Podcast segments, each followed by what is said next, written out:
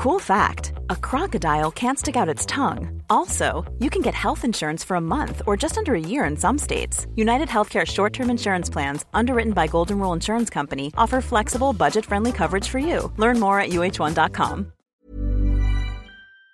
Bonsoir et bienvenue dans le podcast Culture PSG du jeudi 4 novembre 2021. Nous sommes là pour revenir sur le match nul du PSG à Leipzig hier soir à l'occasion de la quatrième journée de la phase de poule de Ligue des Champions. C'est pas très compliqué, euh, ça a été euh, un match, comment dire, pas toujours très agréable à suivre et on va, euh, on va revenir dessus de façon complète. On va comme, un peu faire comme d'habitude, l'aspect collectif, l'aspect individuel, bref vous connaissez maintenant la façon de fonctionner. Excusez-moi, en fait, ça m'expliquait que Twitch ne, marchait pas visiblement, mais ça a l'air d'être démarré, donc tout va bien. Et puis je vois que tout le monde me dit bonjour, donc c'est que ça va. On est 4. En théorie, 3 pour l'instant, puisque euh, on a un peu des soucis d'organisation. Euh, pour revenir sur tout ça, nous avons normalement Mathieu qui est là. Bonsoir Mathieu. Salut à tous. Ah, et en pleine forme, quelle vitalité. J'imagine qu'hier à la même heure, tu, n'avais pas la même, mais bref, c'est autre chose. Euh, et nous avons l'ami Titi. On menait euh, il y a une heure, il y a un jour. Ah, c'est vrai qu'à la même heure, on menait encore. On était effarés, mais on menait. Bonsoir Titi, excuse-moi. Bonsoir, bonsoir à tous. Voilà, donc Titi vient, vient comme à chaque fois remplacer euh, comment dire, l'enfant terrible du podcast, Simon. Mais vous avez vu Simon à, Madrid sur les vidéos avec euh, Messi, Paredes et De Paul. C'est lui qui portait les valises. Donc vous inquiétez pas, il va bien, il, reviendra prochainement. Et l'ami Omar va nous rejoindre normalement d'ici quelques minutes, puisque le podcast est en retard à cause de moi. Omar est en retard également. Vous voyez bien ceux qui ont des enfants et ceux qui n'en ont pas, en gros. Voilà, comme ça on peut résumer. Euh, sur ce, on va attaquer tout de suite. Bon, déjà, ça nous fait très plaisir de vous retrouver sur le live, puisque bah, globalement, le match n'a pas été terrible, mais en tout cas, on a quand même de, quoi dire sur, euh, cette rencontre de, Ligue des Champions, qui a marqué, euh, qui a vu les premiers buts de Wijnaldum, malgré tout. On nous dit la tête de Pochettino sur une pique, mais attendez, attendez, attendez, qu'on soit au moins éliminé pour faire ça. Là, on n'y est pas encore. Non, plus sérieusement, donc match nul de partout. El Famoso plus du match va être pour moi on va commencer direct. On a vécu alors, 20 premières minutes. Euh, à chaque podcast, on est en train de dire euh, que c'est la pire mi-temps de l'RQSI, la pire mi-temps de ci, de ça. Mais effectivement, je crois que les 20 premières minutes de ce euh, Leipzig PSG ont été une douleur terrible à voir, à suivre, à subir. J'ai rarement. Enfin, l'année dernière, on avait fait un match à, à Leipzig où on avait fait une bonne première demi-heure, 25 euh, euh, très bonnes minutes, je ne sais pas si vous vous rappelez en début de match, et puis on s'était euh, fait ensuite un peu éclater sur la durée. Alors on n'a même pas eu les 25 bonnes minutes pour commencer, on s'est fait alors littéralement piétiner sur les 20 premières minutes, on n'a pas touché une cacahuète, on n'a pas relancé un ballon, on a pris un but, on aurait pu en prendre trois. Euh, et encore, ouais, 3, euh, ouais, c'est ça à peu près. Euh, le penalty, le but refusé, enfin pas le but, l'énorme occasion au bout de quelques secondes, les frappes qui passent juste à côté. Bref, on avait, on a été globalement, on a pris une sauce, comme on dit sur le live, on a rarement vu ça. Oh bah si, on a déjà vu ça. Souvenez-vous, bah, l'an dernier à Leipzig, on avait vu ça. On avait vu ça par moment à Bruges quelques semaines plus tôt on va pas dire que c'est nouveau. On a vu ça même vendredi dernier euh, contre, euh, contre Lille où on a pris une sauce de quand même pratiquement 60 minutes aussi. Donc on va pas faire semblant qu'on n'est pas habitué à ce genre de bouillon. Mais malgré tout, euh, voilà. Et puis au milieu de ce néant, parce que franchement, faut dire c'est le néant. On a rarement été aussi mauvais, même si malheureusement ça devient de plus en plus l'habitude. Cette égalisation qui justement comment dire, rééquilibre totalement la rencontre. Euh, qui, sort de nulle part. Si, enfin, elle sort pas de nulle part, elle sort du génie de Neymar. Faut, faut, on va pas y aller par quatre chemins. Hein. C'est probablement là, une, des rares actions construites du PSG sur la première mi-temps, même si ça permet de calmer un peu euh, les, ardeurs, de Leipzig. Euh, il y a ensuite quelques bonnes, actions parisiennes, des contres notamment, avec Wijnaldum qui trouve Di Maria, et puis c'est un peu dans la continuité finalement que le deuxième but parisien arrive un peu de nulle part. Un corner, bonne remise de Marquinhos. Et Vainaldum, encore lui, qu'on voit pourtant pas beaucoup dans le match, qui met un doublé. Bon, autant le dire qu'à 2-1 à la pause, euh, comment dire? Il y a un petit côté miraculeux. Si vous avez vu, si vous vous rappelez de France-Croatie, la finale de la Coupe du Monde 2018, où vous vous demandez comment la France peut être devant à la mi-temps, bah c'est un peu ça. Euh, tu sais pas trop comment t'es devant, mais t'es devant. Le début de la seconde période, puis même, tu étais pas loin du troisième but dans les, dans les arrêts de jeu. En plus, avec cette, ce contre, encore une fois, avec Di Maria pour Mbappé et Mbappé qui se loupe. Jusqu'à la 65e, globalement. Ensuite, le début de la seconde période est plutôt tranquille. On arrive à gérer. Le changement tactique de Leipzig qui passe euh, en 4-4-2 leur fait pas du tout du bien. Ils abandonnent un peu le milieu de terrain. Et là, on tient le ballon. On n'en fait pas non plus énormément, énormément. Mais on a des occasions, notamment une bonne utilisation du côté droit avec Hakimi. Puis bah, petit à petit, Leipzig a fait son match. Leipzig a commencé à reprendre de la, vigueur. Les très bons changements de, de Jesse Marsh, l'homme du Kentucky. Et puis bah, peu à peu, ils ont commencé à nous rerouler dessus comme en début de rencontre. Alors c'était un peu moins vif dans le pressing, mais les vagues revenaient, revenaient, revenaient, revenaient, revenaient. Déjà en début de seconde mi-temps, il y a quand même Marquinhos qui sauve 3-4 ballons chauds. Et les 20-25 dernières minutes sont en fait de nouveau, ils nous roulent dessus jusqu'au moment où logiquement euh, ça craque. Alors ça craque sur un coup de pied arrêté euh, un peu débile, euh, un penalty où euh, Kim Pembe fait n'importe quoi en devant défendre sur deux joueurs en même temps. C'est ça pareil. Bon voilà, faut quand même le dire qu'au départ le penalty c'est sur un coup franc excentré qui est concédé de façon stupide et qui en plus le marquage est déficient de, partout. Enfin bref, il n'y a rien qui va, mais bon, vu comme le reste de la partie a été raté, on n'allait pas devenir bon à ce moment-là. Bref, toujours est-il qu'on finit avec un comment dire un 2-2 qui est ma foi euh, pas même plutôt à la fois bien payé et pas bien payé parce qu'on a on a euh, pas mal d'occasions. Mais dans le contenu, encore une fois, euh, Pochettino avait dit qu'il voulait gagner, faire un gros match, tout ça, tout ça. Enfin, les, les, les balivernes habituelles, j'ai envie de dire, parce que maintenant j'ai du mal à adhérer à son discours. Et finalement, euh, bah rien du tout. Quoi. Enfin, il, a, il avait dit, ouais, enfin, ils avaient travaillé les sorties de balles, ils, s'attendaient à l'intensité, tout ça. Et ils sortent 20 minutes où tu te demandes si, ce qu'ils travaillent. Quoi. Enfin, faut le dire, les 20 premières minutes, c'est une honte, alors que ça a été travaillé à l'entraînement. Quoi. Faut, je sais pas ce qu'ils foutent à l'entraînement, s'ils jonglent avec des citrons ou quoi, mais euh, c'est catastrophique. On avait dit lundi dans le podcast, attention à deux choses, le pressing, les centres. Bam 8 minutes de jeu, pressing haut, perte de balle, centre, but. donc, bravo les champions, mais bon, avec ça, on n'est pas qualifié encore. Et le prochain match à City vaudra déjà son pesant de cacahuètes, même si on sait que les retours de Paredes euh, et Verratti peuvent changer la face d'une équipe, surtout le second. Mais c'est quand même pas très rassurant une nouvelle fois. Voilà, donc euh, le PSG, nouveau match nul après le 1-1 à Bruges qui était bien payé, le 2-2 à Leipzig, je l'ai tout autant. Et au final, un, un petit goût de défaite dans la bouche, alors que finalement c'est un match nul et heureusement. Voilà. Mathieu, Titi, je vous laisse compléter ce bout du match euh, qui s'est encore étalé sur 5 bonnes minutes parce qu'il y avait malheureusement beaucoup de choses à dire, même s'il n'y a pas beaucoup de positifs. À vous l'honneur. Mathieu, oui. Ah oui, on va continuer. De toute façon, je pense qu'on est là pour les deux prochaines heures, donc autant prendre le temps. Mais, non, je te, rejoins.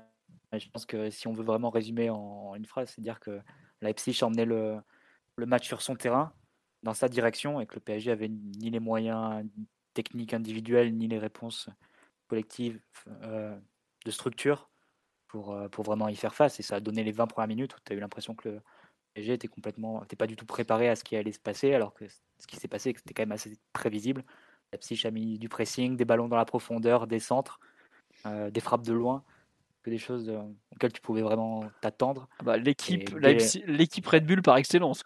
C'est ça. mais pas forcément d'ailleurs le Leipzig euh, Nagelsmann, plus côté euh, si on doit remonter un peu euh, ce, type d'école-là. Ouais, c'est vrai.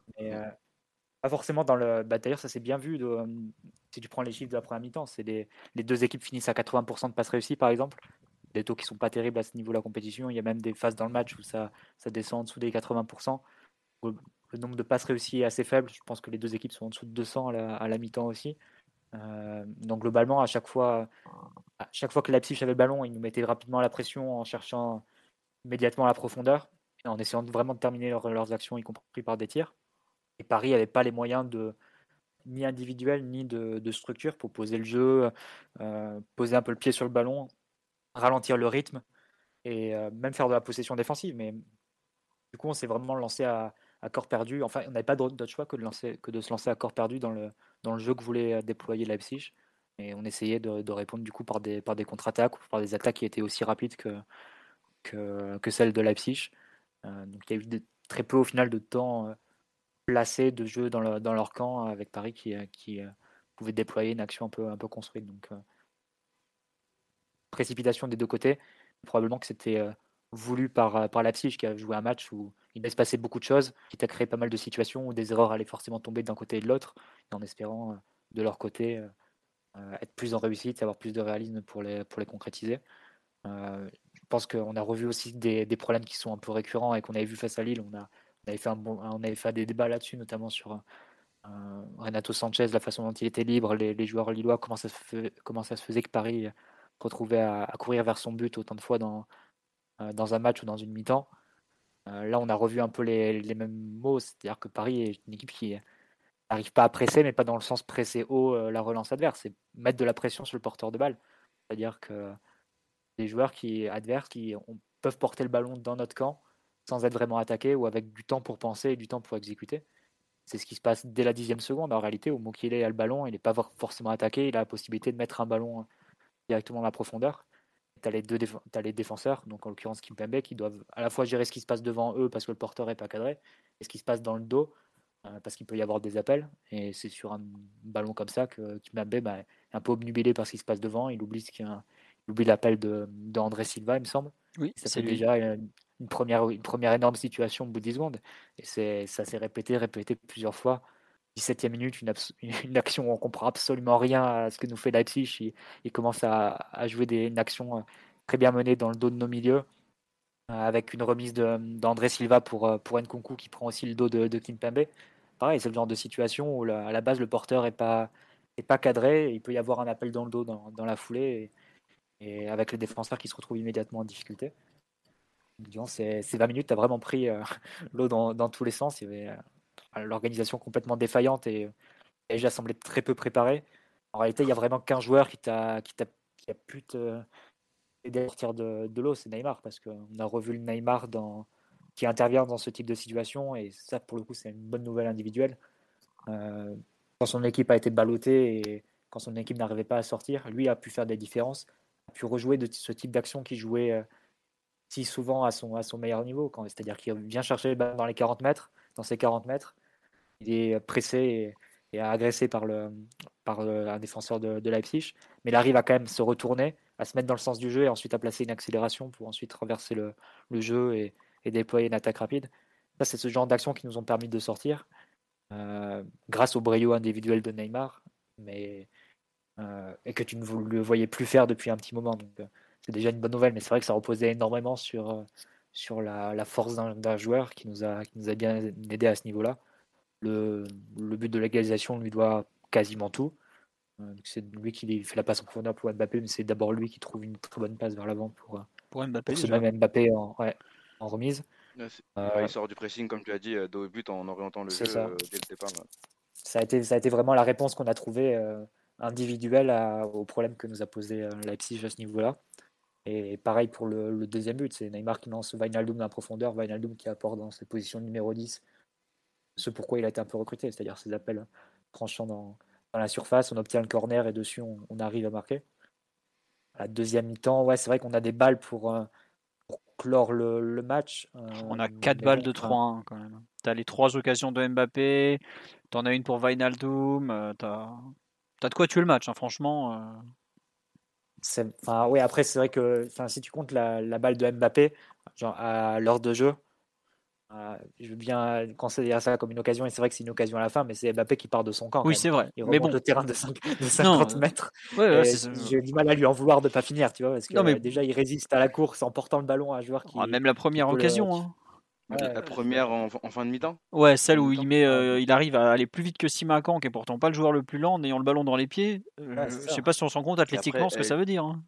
Elle lui, elle lui, reste un peu trop dans les pieds après ouais, c'est ça. Mais ouais, ah, il rate, il rate un peu sa conduite de balle sur la fin. Mm, mm. Le terrain, je pense que Mbappé a, a, été le joueur qui a le plus souffert du terrain, euh, du mauvais terrain de Leipzig. Le nombre de fois où il y a le mauvais rebond, le, la balle qui bouge légèrement au moment de frapper, c'est, il fait pas un mauvais match, mais ça qu'il a un, un, peu de mal à. Il lui manque un petit truc à la finition et mm. peut-être un peu de rythme, mais je pense que pour le coup, lui, le terrain l'a vraiment euh, handicapé. Quoi. Autant Neymar. honnêtement, sur les. désolé.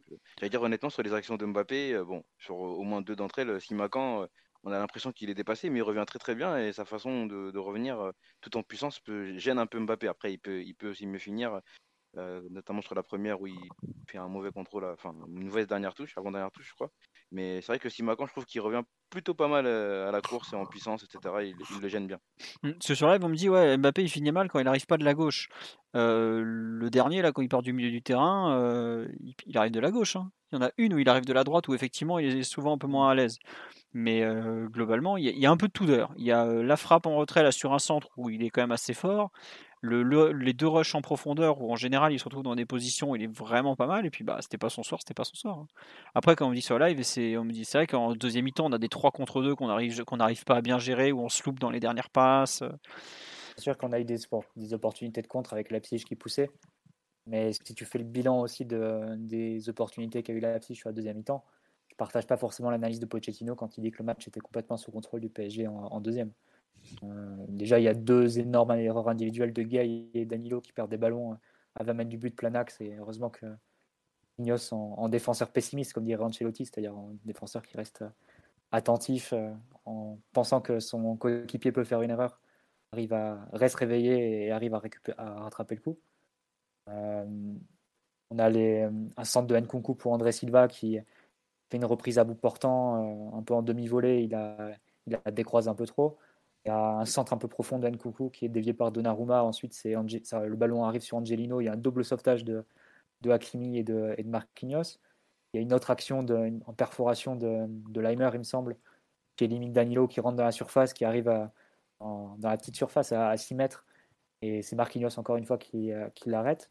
Il y a il y a quand même pas mal de, situations de Leipzig. J'ai une impression générale que euh, tu recules, que tu recules, que tu n'arrives pas à mettre le pied sur le ballon pour euh, diminuer la pression et diminuer le rythme du match. Donc à la fin, tu t'exposes avec la fatigue, avec l'accumulation de situations un peu tendues à gérer pour les défenseurs, à ce qu'il y ait des pertes de lucidité et, des erreurs qui arrivent. Et pour l'anecdote, je résiste pas au fait de soulever l'ironie euh, qu'on prenne ce but euh, du 2-2 après le passage en 5-3-2. Bah euh, et, Danilo en défense. Donc on a beaucoup dit que c'était le, le, remède miracle et que c'était ce qui nous avait permis de d'égaliser, de, de, gagner face à Leipzig et de, gagner face à Lille.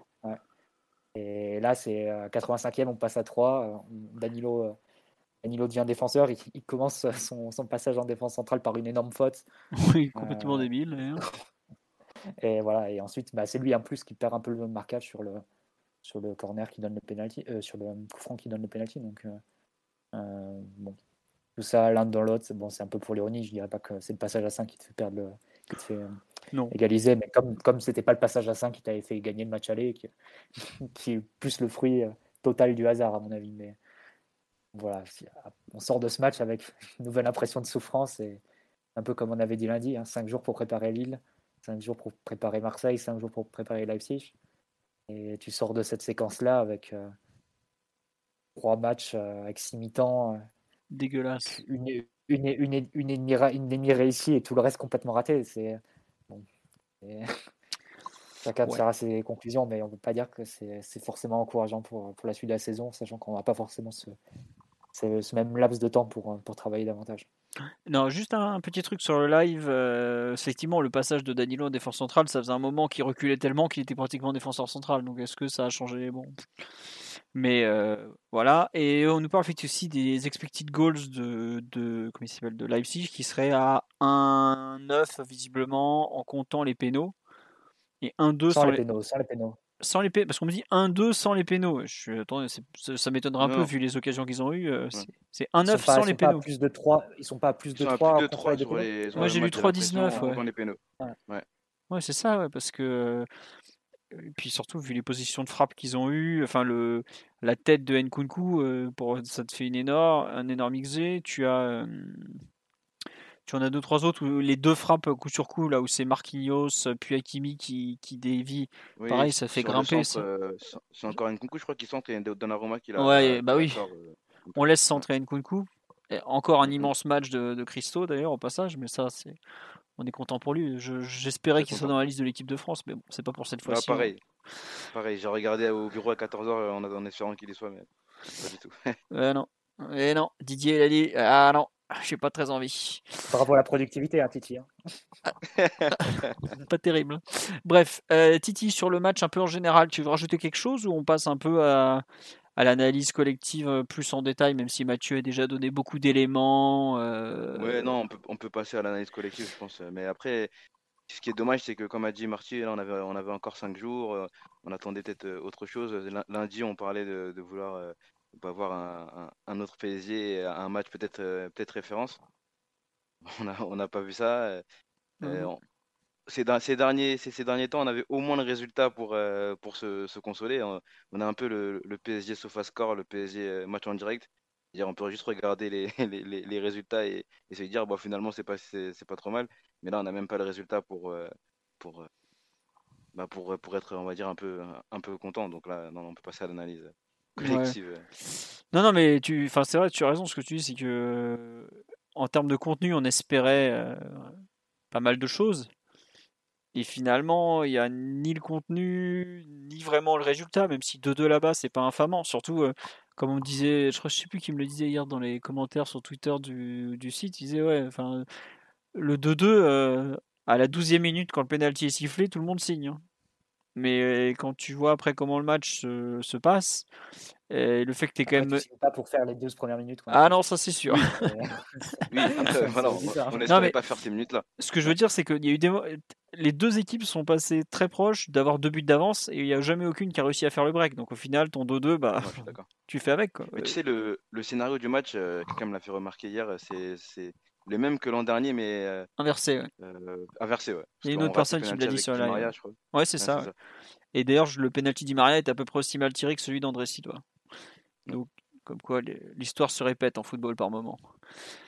Qu'est-ce que je veux dire? Oui, sur le, sur le début de match, Titi, est-ce que tu veux tenter d'expliquer ce qui s'est passé À part, euh, bah, ils nous ont pressés vu qu'on ne sait pas sortir un ballon. Comment l'expliquer ces difficultés quand même? On va quand même Ouais, au moins tenter. tu, tu, tu le dis en rigolant, mais c'est, plutôt ça. hein. On, on savait déjà avant le, avant le match, on en a parlé lundi, que on allait avoir du mal à ressortir les ballons. On espérait avoir euh, des, des choses travaillées à l'entraînement. Pochettino a dit qu'il a, que des choses avaient été travaillées sur les sorties de balles, etc. Euh, mais il s'avère que ça n'a pas fonctionné en tout cas. Euh, on, on- on ne l'a pas vu, on a eu du mal à, à- à ressortir le ballon. On a été pressé de façon. enfin, des fois, on a l'impression qu'on est surpris de- par le pressing adverse, alors que d'être pressé, etc. Voilà exactement, alors qu'on le savait. On, le savait. On a, on a joué contre eux il y a quelques semaines. Euh, C'est les équipes de, Red Bull, elles sont, elles sont toutes comme ça. Et on a l'impression d'être à chaque fois surpris de, de ne pas trouver des, des- réponses à ce, à ce pressing-là. On perd des ballons assez facilement. Euh, on est très, très facilement mis, euh, pas hors de position, mais en fait, on, on se- met tout seul dans, dans nos phases de possession, dans des situations où on, sait qu'on ne pourra pas euh, en sortir.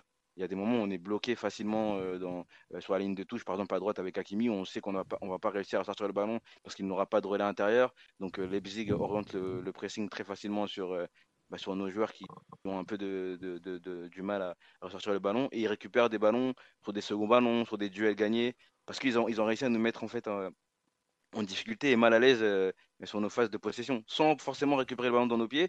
Ils ont réussi à nous mettre en, en difficulté. Je sais pas si tu vois ce que, Oui, oui. ce que j'essaie de dire. Non, non, je suis d'accord. Et après, ce que je dis sur le live, c'est que nous- toutes nos tentatives de sortie, on les a déjà vues. quoi. C'est-à-dire que Leipzig ils savaient exactement ce que tu dis, comment faire. Et visiblement, le- on me dit aussi que le, le- le- le truc avec Di Maria, c'est un circuit classique que visiblement euh, que Simon avait évoqué euh, dans un précédent podcast. Bon, Ouais. Il, est, bon, Simon.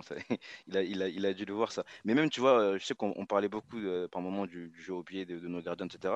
Là, Donnarumma, il a, comme d'habitude, hein, il monte un peu de personnalité. Des fois, il fait un peu peur. et C'est un gardien un peu, un fantax par moment. Mais voilà, c'est pas ce qui va nous permettre de, casser un pressing, euh, adverse. Euh, il, peut, réussir de, belles choses par moment.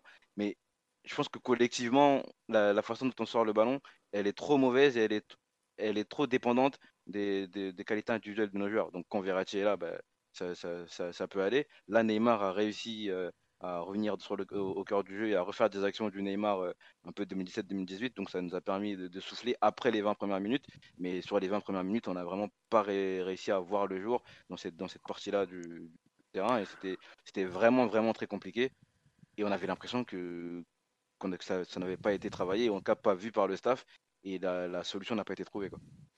Après, moi, il y a un truc qui me choque, c'est que l'an dernier, bon, il n'a pas dû le voir, Pochettino, mais on est allé à Leipzig avec un milieu Marquinhos, euh, Gay, Herrera, on s'était fait essorer.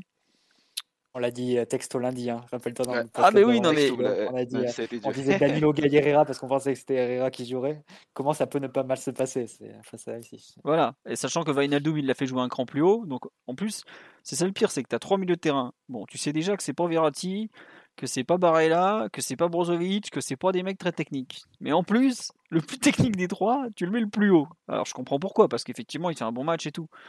Mais euh, enfin, je sais pas à quel moment. Il a vu le match aller. On n'arrivait déjà pas à sortir du pressing à l'aile avec Verratti. À quel moment tu peux espérer que tu vas t'en sortir dans le jeu en ayant travaillé 20 minutes ou une demi-heure à l'entraînement avec un peu d'intensité face à une équipe dont le pressing est inscrit dans l'ADN et qui t'a déjà montré deux semaines plus tôt qu'elle te défonçait littéralement sur, euh, en vitesse, en, plein de choses. Et ça, c'est vraiment un truc. Au bout d'un moment, je sais, il y a des joueurs, il y a des statuts, mais non seulement Danilo et Gay, ils t'ont plombé à la relance, mais en plus, ils t'ont pas récupéré un ballon parce que bah, ils couraient à moitié dans le vide, comme contre Lille trois jours plus tôt, enfin cinq jours plus tôt. Et en fait, c'est ça qui est, qui peut-être le pire. Euh, Pochettino dit 20 euh, minutes comme ça, euh, plus jamais. Mais tu mets des mecs qui sont pas adaptés. Au bout d'un moment, ils font ce qu'ils peuvent. bien sûr qu'ils. au bout d'un moment, il est responsable des mecs qui met sur le terrain quand même. Ouais. À la mi-temps, je crois, je peux me tromper, je crois qu'à la mi-temps, ils ont dit hier sur Canal 23 ballons touchés pour Gay à la mi-temps. Mais oui, c'est ça, oui. 18 pour Winaldoom, bon, il a vu un peu plus haut, tu vois. Mais. Enfin, je... pas possible en fait. Non, mais oui. on, on peut pas, on peut pas s'en sortir si des, joueurs comme euh, bah, Danilo, il a touché beaucoup de ballons par contre. Mais voilà, Gay, que 23 ballons, et je pense qu'on a aussi besoin de lui pour sortir le ballon quand on n'a pas les, quand on n'a pas Marco ou Paredes.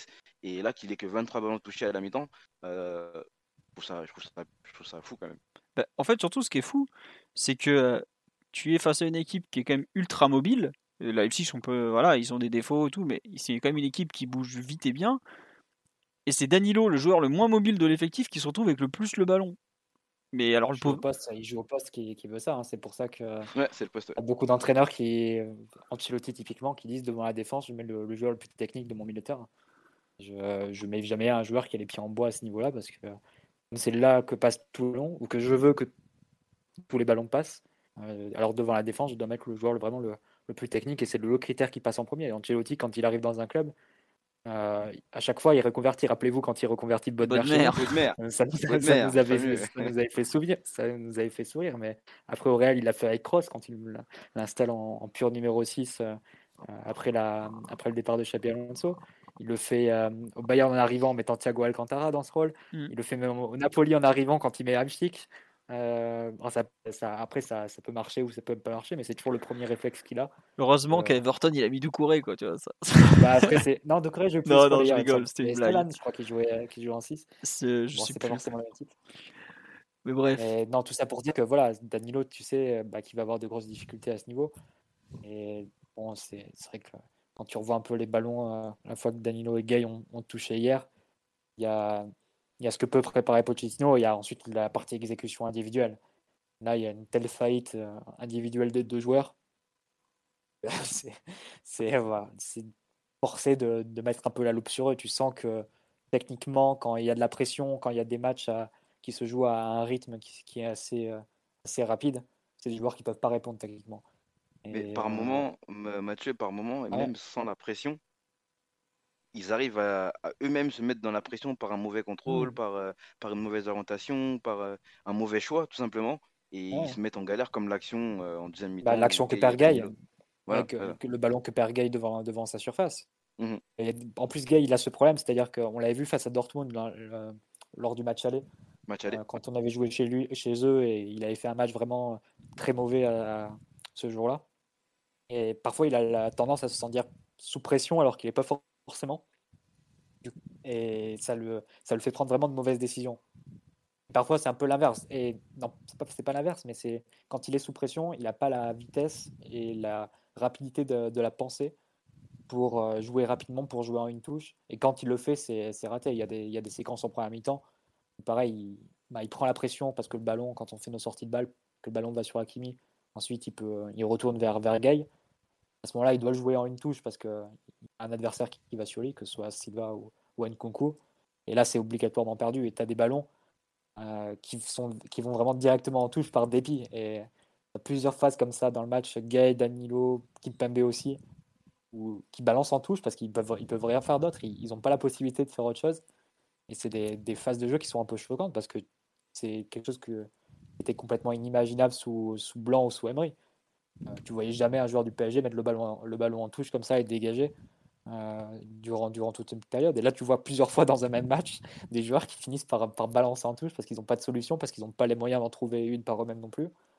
Et, euh, c'est un aveu d'impuissance qui est, assez fou. Donc, il y a à la fois le côté exécution individuelle, mais je vous rejoins aussi dans, dans le côté euh, difficulté collective à, trouver des solutions.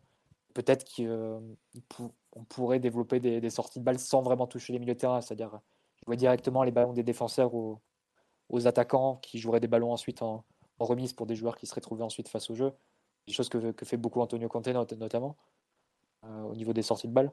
Peut-être que c'est quelque chose qui, qui, serait un peu plus adapté au, type de joueur qu'on a. Après, il faut, trouver un attaquant qui puisse jouer ce, rôle de remiseur et, euh, et, trouver aussi les bonnes passes venues des, défenseurs centraux.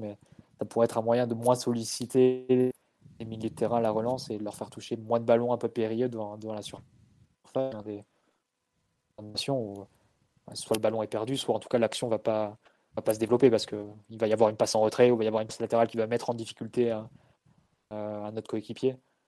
Euh, c'est toujours des, embryons d'action qui sont rapidement, rapidement avortés quand le ballon passe trop, trop dans les pieds de Danilo et Gay sous pression.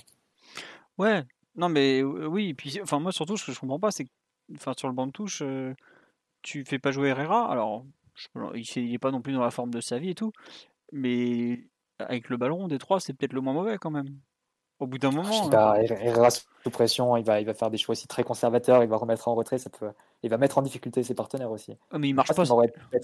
Enfin, je sais pas, il y en a quand même deux qui ont marché sur le ballon, euh, qui, comme tu, ah, comme ça... l'a dit, euh, il y a des, enfin, les moments où ils font le mauvais contrôle et ils se retrouvent en difficulté eux-mêmes.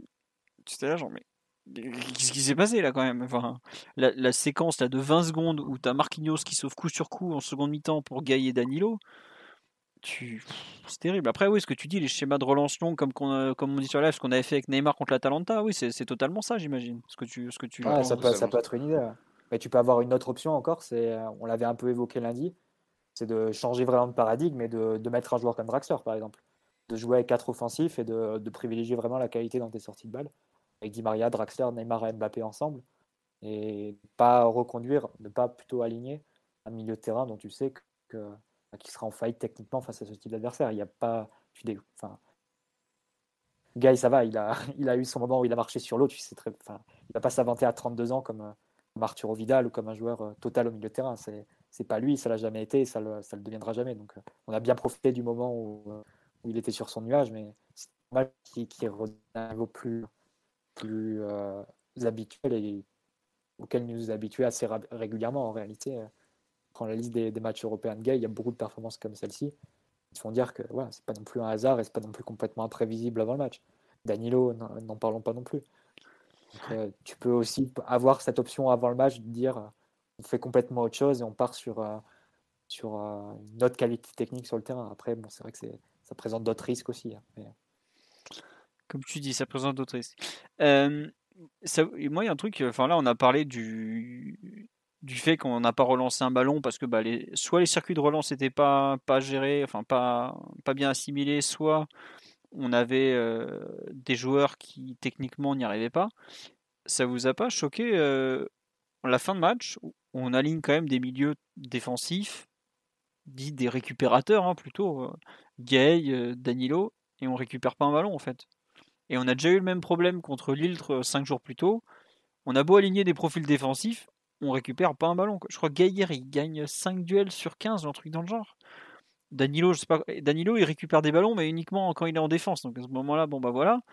Euh, ce qu'on dit sur live, Danilo, il sait pas jouer dans un double pivot, mais Gaï, il connaît parfaitement le système. Et j'avoue que l'incapacité de notre milieu de terrain à récupérer le moindre ballon, comme tu dis Mathieu tout à l'heure, ils n'arrivent pas à cadrer les porteurs non plus. C'est vraiment. Euh... Je sais pas, ça vous, ça vous choque pas euh, cette fin de match où on récupère plus une balle euh.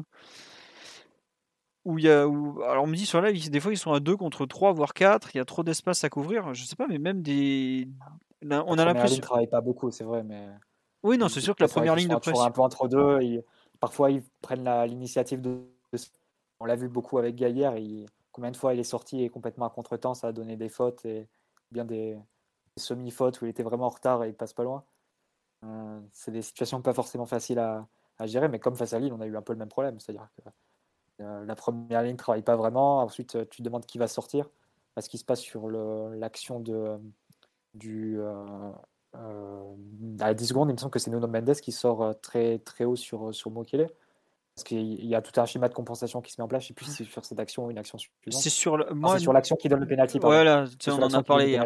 Nuno, il part complètement à l'aventure. Parce que normalement, sur Mokele, bah, soit tu as Neymar qui fait cet effort d'aller sur le piston, soit, soit c'est Gay qui va, qui va venir se décaler. Mais euh, tu en arrives à être complètement dans un no man's land où c'est No Mendes qui, qui sort, mm. Kimpembe qui doit se décaler un peu, et tu te retrouves avec Marquinhos sans couverture qui va jouer le duel avec André Silva, et Danilo et Gay qui sont un peu au milieu mais qui ne servent plus à rien parce que le ballon est joué long et ils, sont, euh, ils marquent personne, ils sont entre deux.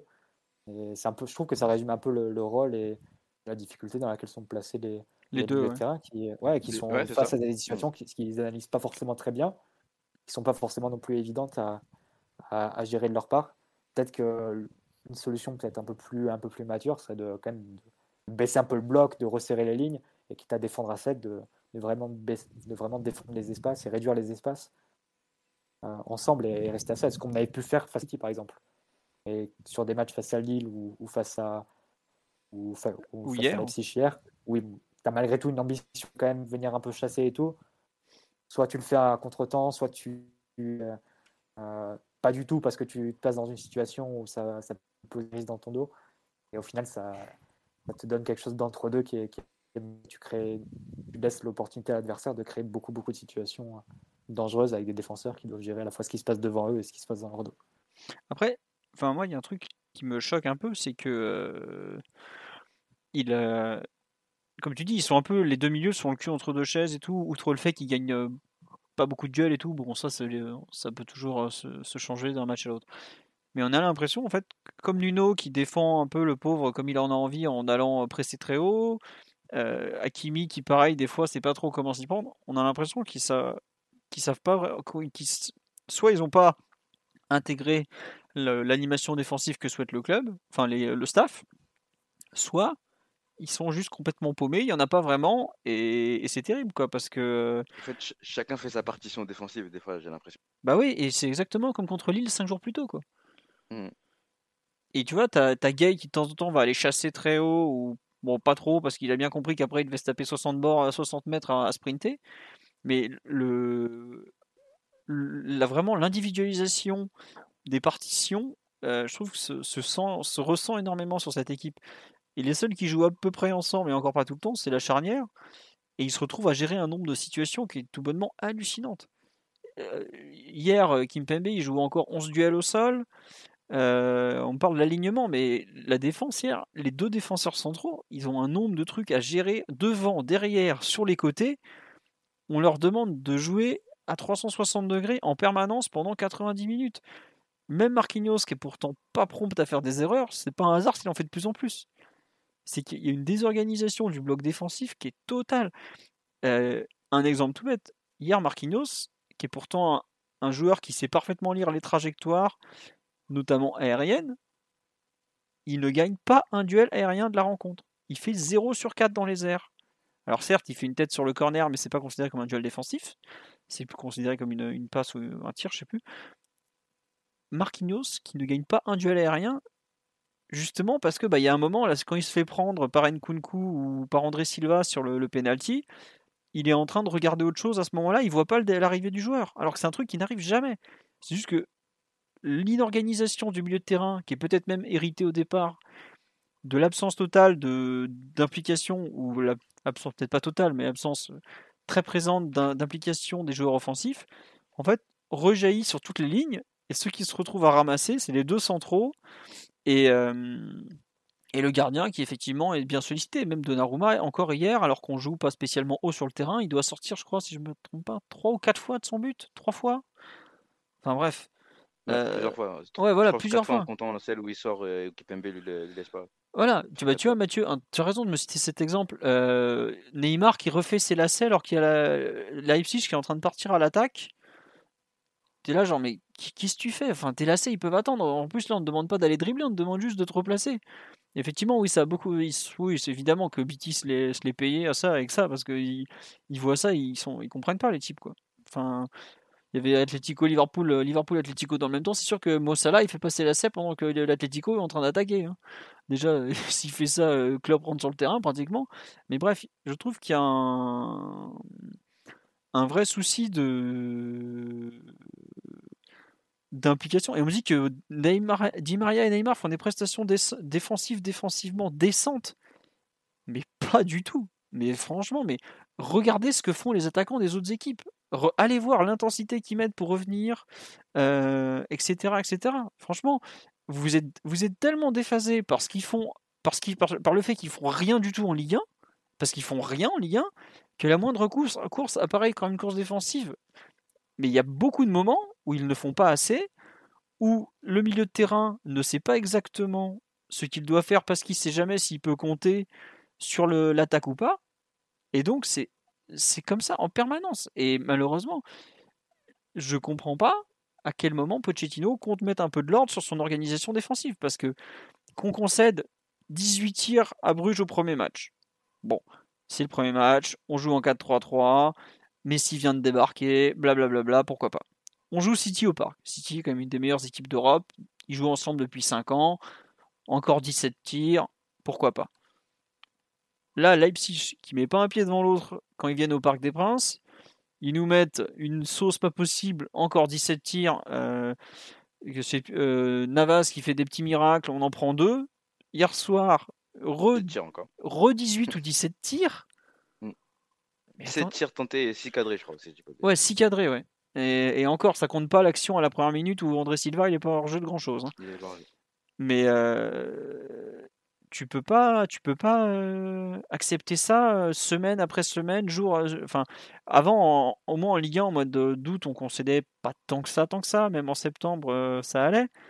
Mais plus le temps passe, plus en Ligue 1, on, on concède énormément aussi. Je sais pas si vous vous rappelez.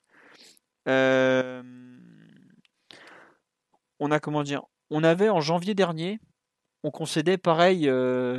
allez, 2, 3, 4, 5 occasions franches par match au tout départ.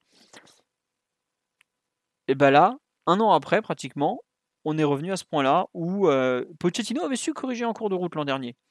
Je sais pas si vous vous rappelez, les derniers matchs, on concédait pas grand-chose. On avait du mal à attaquer, on dépendait énormément de, comment Mbappé, mais par contre, défensivement, euh, ça allait. Mais là, en fait, on est complètement revenu en arrière, et comme on dit sur live, on a l'impression que plus on avance dans la saison, plus on régresse collectivement. Et c'est un peu ça, c'est que on attaque de façon bon, un petit peu désordonnée. Au moins, on crée des occasions. Bon, on peut pas enlever ça, on crée des occasions. Bon, voilà. Mais défensivement, cette équipe, elle part dans tous les sens. Il n'y a vraiment aucun, aucun fil conducteur, aucune continuité. Et autant je comprends un peu ce qu'il essaye de faire offensivement, notamment avec ses quatre joueurs offensifs, à savoir bien poser le bloc haut sur le terrain, tenir bien le ballon, pas faire de bêtises, et ensuite commencer à, à être bien quand on est une fois qu'on est vraiment bien haut sur le terrain qu'on a pris patiemment qu'on a qu'on a posé notre rythme tout ça là on commence un peu à vouloir créer de l'occasion avec des, des, trucs.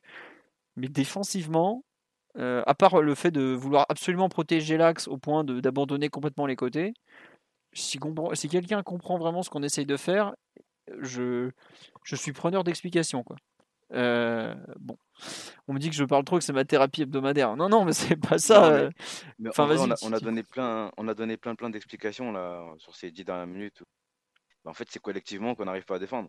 Et oui, ça part d'en haut. Je, je, vois ce que veulent dire certains en disant que Neymar euh, et Di Maria ont fait, ont fait certains efforts. C'est vrai, hein, on voit des fois Neymar se, se replacer dans, dans, dans, le milieu, etc. et, et essayer d'aider. Mais c'est vrai que si tu fais la, si tu prends le, la comparaison avec, bah, tu as parlé des attaquants de Liverpool, évidemment que c'est. Mais eux, c'est la référence européenne, hein, donc voilà. Oui, voilà, c'est pas pareil. Après, c'est deux joueurs aussi, aussi différents, mais c'est sûr que collectivement, en fait, ça, ça, ça, ça part d'en haut.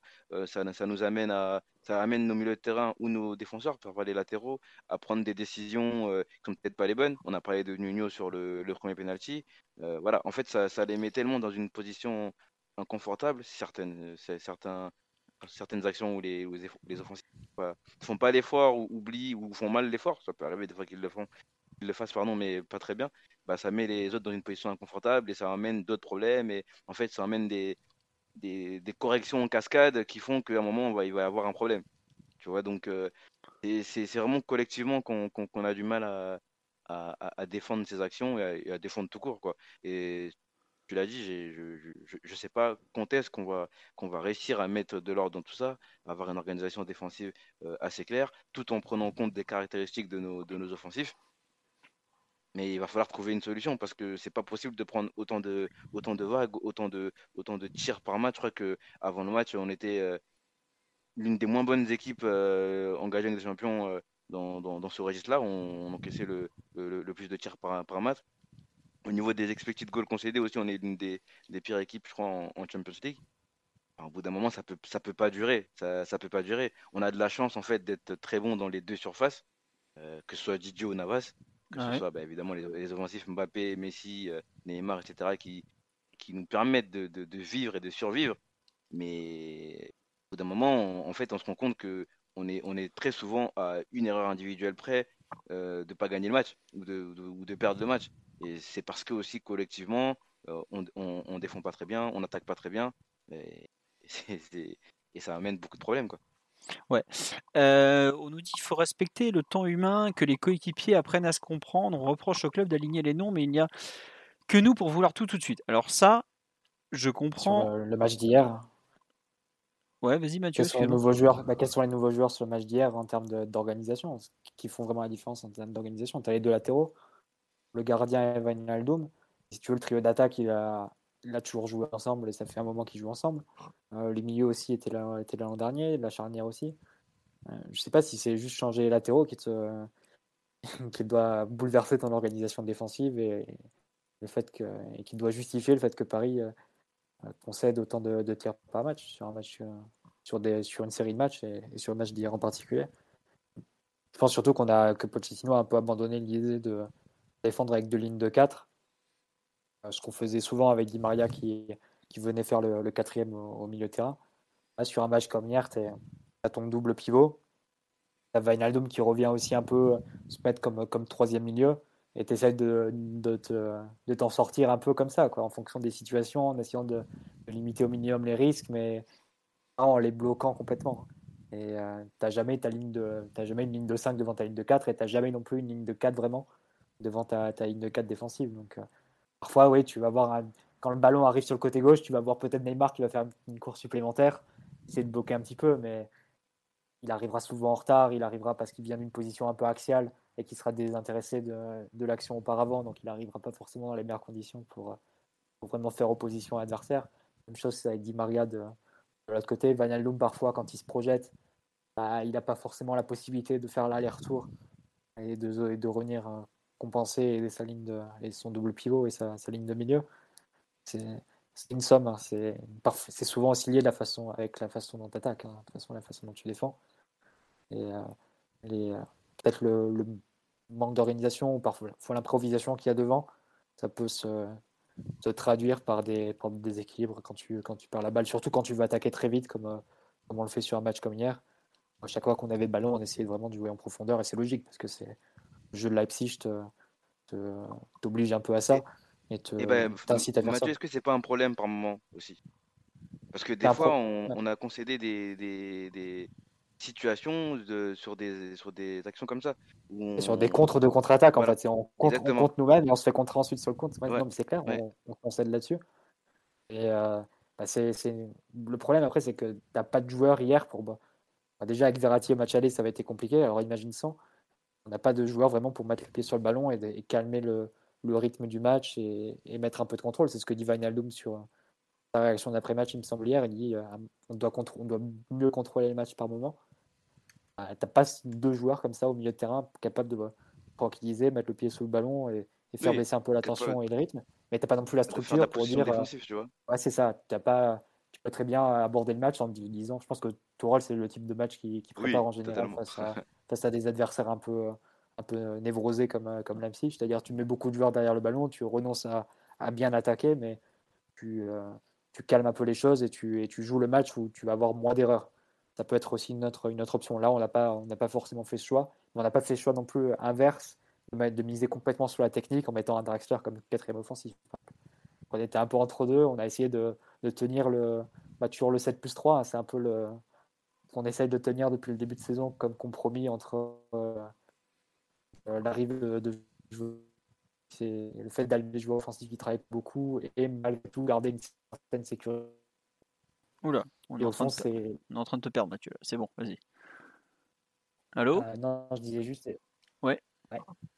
Ah, je disais juste, voilà, au fond, c'est juste l'aboutissement de la logique du, du, projet de QSI. Et on disait exactement la même chose après le, le match à Leipzig l'an dernier, quasiment à la même époque, jour pour jour. Euh, au fond, tu as tes trois joueurs offensifs et tu as, trois milieux complètement travailleurs euh, et, qui essayent de, compenser les, déséquilibres qui peuvent se créer devant. Mais c'est vraiment l'aboutissement de, de, de, ce Neymar Mbappé, au fond. C'est ce que tu as voulu en allant chercher ce type de joueurs de milieu de terrain qui, qui allaient compenser par leur volume, par euh, qualité de récupération de balles ou par leur taille, ce que ne faisait pas ta première ligne. Tout, ça, bah, ça, te donne ce type d'équipe un peu euh, compartimentée et, qui ne joue pas forcément ensemble et, dont tu as l'impression que chacun va, jouer sa propre partition. C'est très frustrant collectivement hein, ce, à quoi on assiste et pas forcément toujours l'impression d'être devant une équipe. Oui, à ça, on a du mal à avoir une équipe actuellement. Quoi. Bon, après, c'est vrai que l'an dernier, il y avait, il beaucoup d'absents, mais là, bah, d'ailleurs, il y avait à peu près les mêmes au milieu de terrain, et en plus, on n'avait pas Neymar, pas Mbappé. Bon, après, Moïskine avait fait un énorme match devant, donc bon. Mais on peut peut pas tout le temps parler des absents, et absent pas absent, il y a ce match là où on est en difficulté quand on est pressé par une équipe très, très, très, très, dire, forte ça nous est déjà arrivé plus d'une fois, donc bon, on verra. Bah après, euh, on va espérer que certains reviennent pour Manchester City, parce que si Leipzig euh, s'est pressé, euh, City est pas trop mauvais dans le domaine non plus, quoi. Donc on verra. Sur l'aspect collectif, il y a quelque chose dont vous voulez parler encore ou pas? Le petit mot, peut-être, qu'est-ce que vous en avez pensé de son choix finalement de jouer en fait avec une sorte de 4-2, 1, 3 Enfin, le, positionnement peut-être de, de un petit mot dessus ou, ou finalement. Euh, bah, oui, vas-y. Euh, non, bah franchement, euh, est-ce que c'est c'est pas là où il est le plus à l'aise? En tout cas, je vais pas dire qu'il a fait un, top match ou un bon match, mais voilà, j'ai l'impression que c'est là où il est le plus à l'aise. On l'a vu répéter, certaines courses vers l'avant, on l'a vu se, projet, se, projeter, être beaucoup dans la surface. le, le, deuxième but arrive d'une projection où enfin, tu sais, la passe de Neymar, là, un peu à l'aveugle, mm. euh, c'est lui qui, qui fait l'appel et après on arrive à avoir un, corner euh, après la reprise de, de, de, Di Maria. Euh, sur le premier but, bah, évidemment, il se retrouve dans la surface pour, pour terminer. ça, ça se rapproche peut-être un peu, proportion gardée, hein, au Winaldum de, de la sélection. Donc il arrive à se retrouver dans des zones qui semblent de préférer, pardon, être dans la surface, être là en, en seconde lame et suivre les actions j'ai l'impression que c'est là où il se, il se, sent le mieux. En tout cas, il avait l'air de, de, retrouver un peu plus de, de repères que lorsqu'il est un peu baladé en tant que milieu droit ou milieu gauche. Enfin, bref, euh, les, les, postes qu'il a, qu'il a pu jouer euh, chez nous. Donc, euh, c'est bien pour lui qu'il ait pu mettre ce, ce, doublé. D'ailleurs, je pense qu'on en parlera peut-être un peu dans les performances individuelles. Ouais, bah, ça nous fait la transition comme ça. C'est ça. c'est bien pour lui. Ça, ça, ça, va lui redonner un, un, un peu de confiance parce que c'est un joueur qui en, qui en manquait cruellement. Mais voilà, moi en tout cas, c'est trouve que c'est les zones dans lesquelles il se sent le mieux. Je sais pas, peut-être que je dis n'importe quoi, je me trompe, mais j'ai l'impression en tout cas. quelle, euh, quelle modestie, Titi. Non, non, mais c'est vrai qu'il y avait un. Je suis rejoins sur le côté un peu euh, équipe de Hollande où tu le fais jouer très haut, axial, tu lui demandes pas trop de construire. Euh, c'est vrai qu'on me dit sur live, il a pas touché beaucoup de ballons, mais même à Liverpool, il en touchait pas tant que ça. Je crois que c'est un joueur qui touchait 58 ballons par match à Liverpool. Hier, il me semble qu'il en touche quoi 33 ou 43 Enfin, un, chiffre vraiment. Vous prenez un match de Verratti, vous divisez par 3. 33, 33. 33, voilà. 33 en 85 minutes, si je ne me trompe pas. Euh, bon, c'est vrai qu'après, il y a des moments en fait. Le, Parisien qui a touché le moins de ballons. Euh. Bon, c'est le Parisien qui a touché le moins de ballons. Hmm. Mbappé en a 34. Ah oui, quand même. Euh, les autres, on, on, Après, en a nettement plus. On en a nettement plus. Mais, C'est aussi celui, oui, non, c'est habituel. euh, c'est- mais c'est aussi celui qui est, qui est sorti le premier. hein. Donc c'est pas. Mm. Je suis surpris que Guy en ait mais touché. par contre, c'est celui qui aurait pu avoir le, le rapport sur le, sur le résultat le plus, le plus net parce qu'il marque deux buts. Il fait la, la passe pour, pour Di Maria qui obtient le corner sur le but qui, qui marque ensuite. Et c'est aussi lui qui fait une passe pour Mbappé qui, euh, Totalement. un peu sa frappe Ouais. en, en pivot. Qui aurait pu se tirer avec euh, sortir du match avec deux buts et deux passes décisives. C'est un peu la. C'était super bien joué cette passe. euh, Enfin, je pense Ouais, qu'il très, très bien met joué, Mbappé dans des bonnes conditions euh, pour finir normalement. Après, non, il- c'est vraiment l'action qu'on peut reprocher à Mbappé hein, sur, sur cette action-là. Les deux autres, bon, c'est après un rush et tu peux pas lui. C'est quand même lui qui fait la différence sur, sur l'intégralité de l'action. Autant là, sur cette, euh, sur cette frappe-là, là, tu peux reprocher à Mbappé de ne pas mettre le 3 en 4. Non, mais c'est fou, c'est que pour un joueur qui jusque-là avait beaucoup de mal, je trouve, à, à trouver ses partenaires, euh, tout ça, hier, il aurait pu finir avec deux passes décisives, quoi. C'est, est-ce que c'est lié à ce positionnement plus haut? Est-ce que c'est enfin une adaptation au, jeu du PSG Euh, Est-ce que ces deux buts lui ont mis un peu de confiance et de, enfin, lui ont rendu de la, redonné confiance, mis un peu de baume au cœur? Je sais pas, mais toujours est-il qu'effectivement, moi, plus que le doublé, même si bon, l'appel axial euh, du premier but, c'est vraiment, euh, bah, c'est du euh, pur sucre, quoi, pur jus là, vraiment.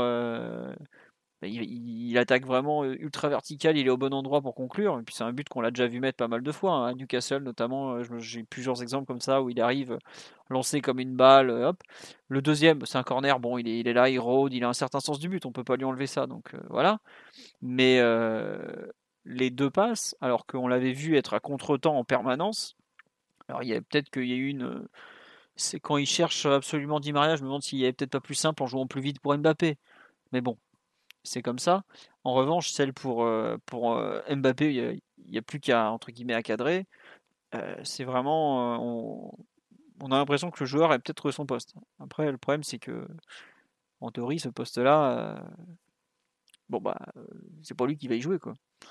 C'est un peu réservé à du, à du Messi à terme, peut-être à, à Neymar aussi, comme on l'a vu à Marseille. Donc il va falloir lui trouver euh, une autre place, à moins qu'il y ait euh, tout le temps un blessé, qu'on continue à, sacrifier un milieu offensif, un des quatre attaquants pour lui. Je sais pas Mathieu ou, Titi si vous y croyez, mais moi personnellement pas beaucoup. Après, euh, est-ce que c'est pas la est-ce que c'est le, le- le meilleur poste? Je pense qu'on pourra on pourra seulement juger dans la durée. Non? Je sais pas si vous y croyez à, à, à en, en 10 comme ça euh, ou pas? Mathieu, ouais. Bah, je pense que c'est le poste qui le met le plus en lumière individuellement. Euh, c'est ce que disait Titi euh, un peu, un peu avant. Euh, c'est le poste où il peut vraiment avoir les actions et mettre en valeur sa, sa, science de déplacement. Après, il y a toujours l'option de l'utiliser plus façon Liverpool en, en travailleur du milieu de terrain et en joueur qui va, qui va compenser sur les côtés et faire ce travail de, de volume. Après, est-ce que lui en est euh, capable comme à ses plus belles années alors qu'il a la trentaine et tout? En jouant tous les matchs de, Liverpool pendant 5 ans. C'est, euh, là, on retombe sur les débats qu'on avait fait lors de, lors de son arrivée. Mais c'est vrai que le match, le match d'hier est intéressant. Après, c'est sûr que si Pochettino reste dans l'idée ou développe encore l'idée d'associer ces quatre offensifs ensemble, il faudra voir face à City hein, si c'est le parti pris. Euh, bah là, forcément, le- les, les options de Wijnaldum de jouer elles sont beaucoup plus, euh, beaucoup plus réduites.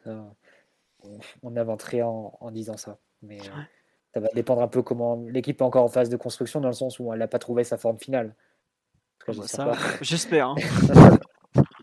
Mais- si c'est la forme Mais- finale, je, je vous dis pas, on est dans l'art abstrait le plus total. hein. Il n'y a, rien qui va. hein. on, a, balancé la gouache rose, verte et, et noire sur le, sur le tableau et on voit le, le- le résultat. Mais... Je peux vous dire que le peintre, il avec ses doigts, il étale sur la toile. hein. Il- Alors là, c'est dégueulasse. Non, mais ouais. la- la- la- C'est vrai qu'il faut mettre un peu d'ordre dans, dans, dans ce tableau-là, mais non, pour le moment, on n'a pas trouvé notre forme finale. Donc c'est difficile de dire si Van Aldoum aura un rôle capital ou un rôle complètement résiduel. Ça dépend, de, ça dépend encore de, comment va évoluer la, situation et, comment le 11 titulaire va, finir par se dégager. Pour le moment, il n'y a aucune option qui est vraiment convaincante. Donc il a toujours ses chances de, de, se faire son trou si individuellement il, s'en donne les moyens et, et enchaîne après ce match-là sur d'autres matchs plus convaincants. Ouais. On nous dit oui, c'est un peu son poste en sélection, tout à fait, euh, mais bon. Et on en parle effectivement comme une éventuelle solution aussi en, en 10 ou sur un côté pour une fin de match. Bon, à voir. Après, honnêtement, vu comme il était au fond du trou euh, après le. C'était quand le, le match là où il avait été vraiment effroyable, effroyable? Enfin, lequel plutôt C'était? Ça fait plaisir de. Au moins, il a l'opportunité de. Il s'est un Il peu les a bien relancé. célébrés d'ailleurs, les buts. hein. Il, les a, il les a bien Ouais. célébrés, ces buts. Ouais, ça, non, bon, je- ça, ça- ça sentait qu'il souffrait peut-être un peu de sa situation. Ouais, À Bruges, c'est vrai Ouais, qu'il il est a- il- Il l'a catastrophique. dit en interview. hein. Il Ouais. avait dit en interview qu'il avait un peu du mal à ses prestations et son début de, son début de saison, ça, ça- le touchait quand même. Il l'avait dit. Et ça s'est senti sur les célébrations. C'est bien, je suis content pour lui quand même. Ouais, pareil. Ça, ça, a vraiment l'air d'être un, un bon gars et tout, euh, tranquille. euh.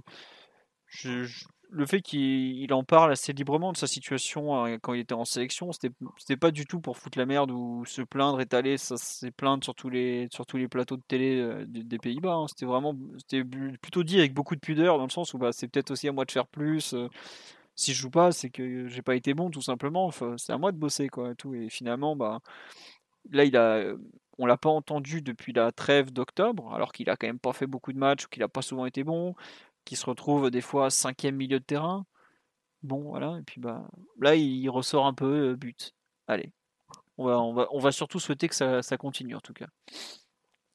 Alors, je vous explique. Euh, Simon, l'enfant terrible, là, il est dans le Discord, mais il n'a pas vu le match, mais il peut pas s'empêcher de venir l'ouvrir, donc il est là quand même. Quant à Omar, euh, il est Euh, je suis pas venu l'ouvrir, je suis venu écouter le live sans les tracas de YouTube. Là, on est en temps réel. Voilà.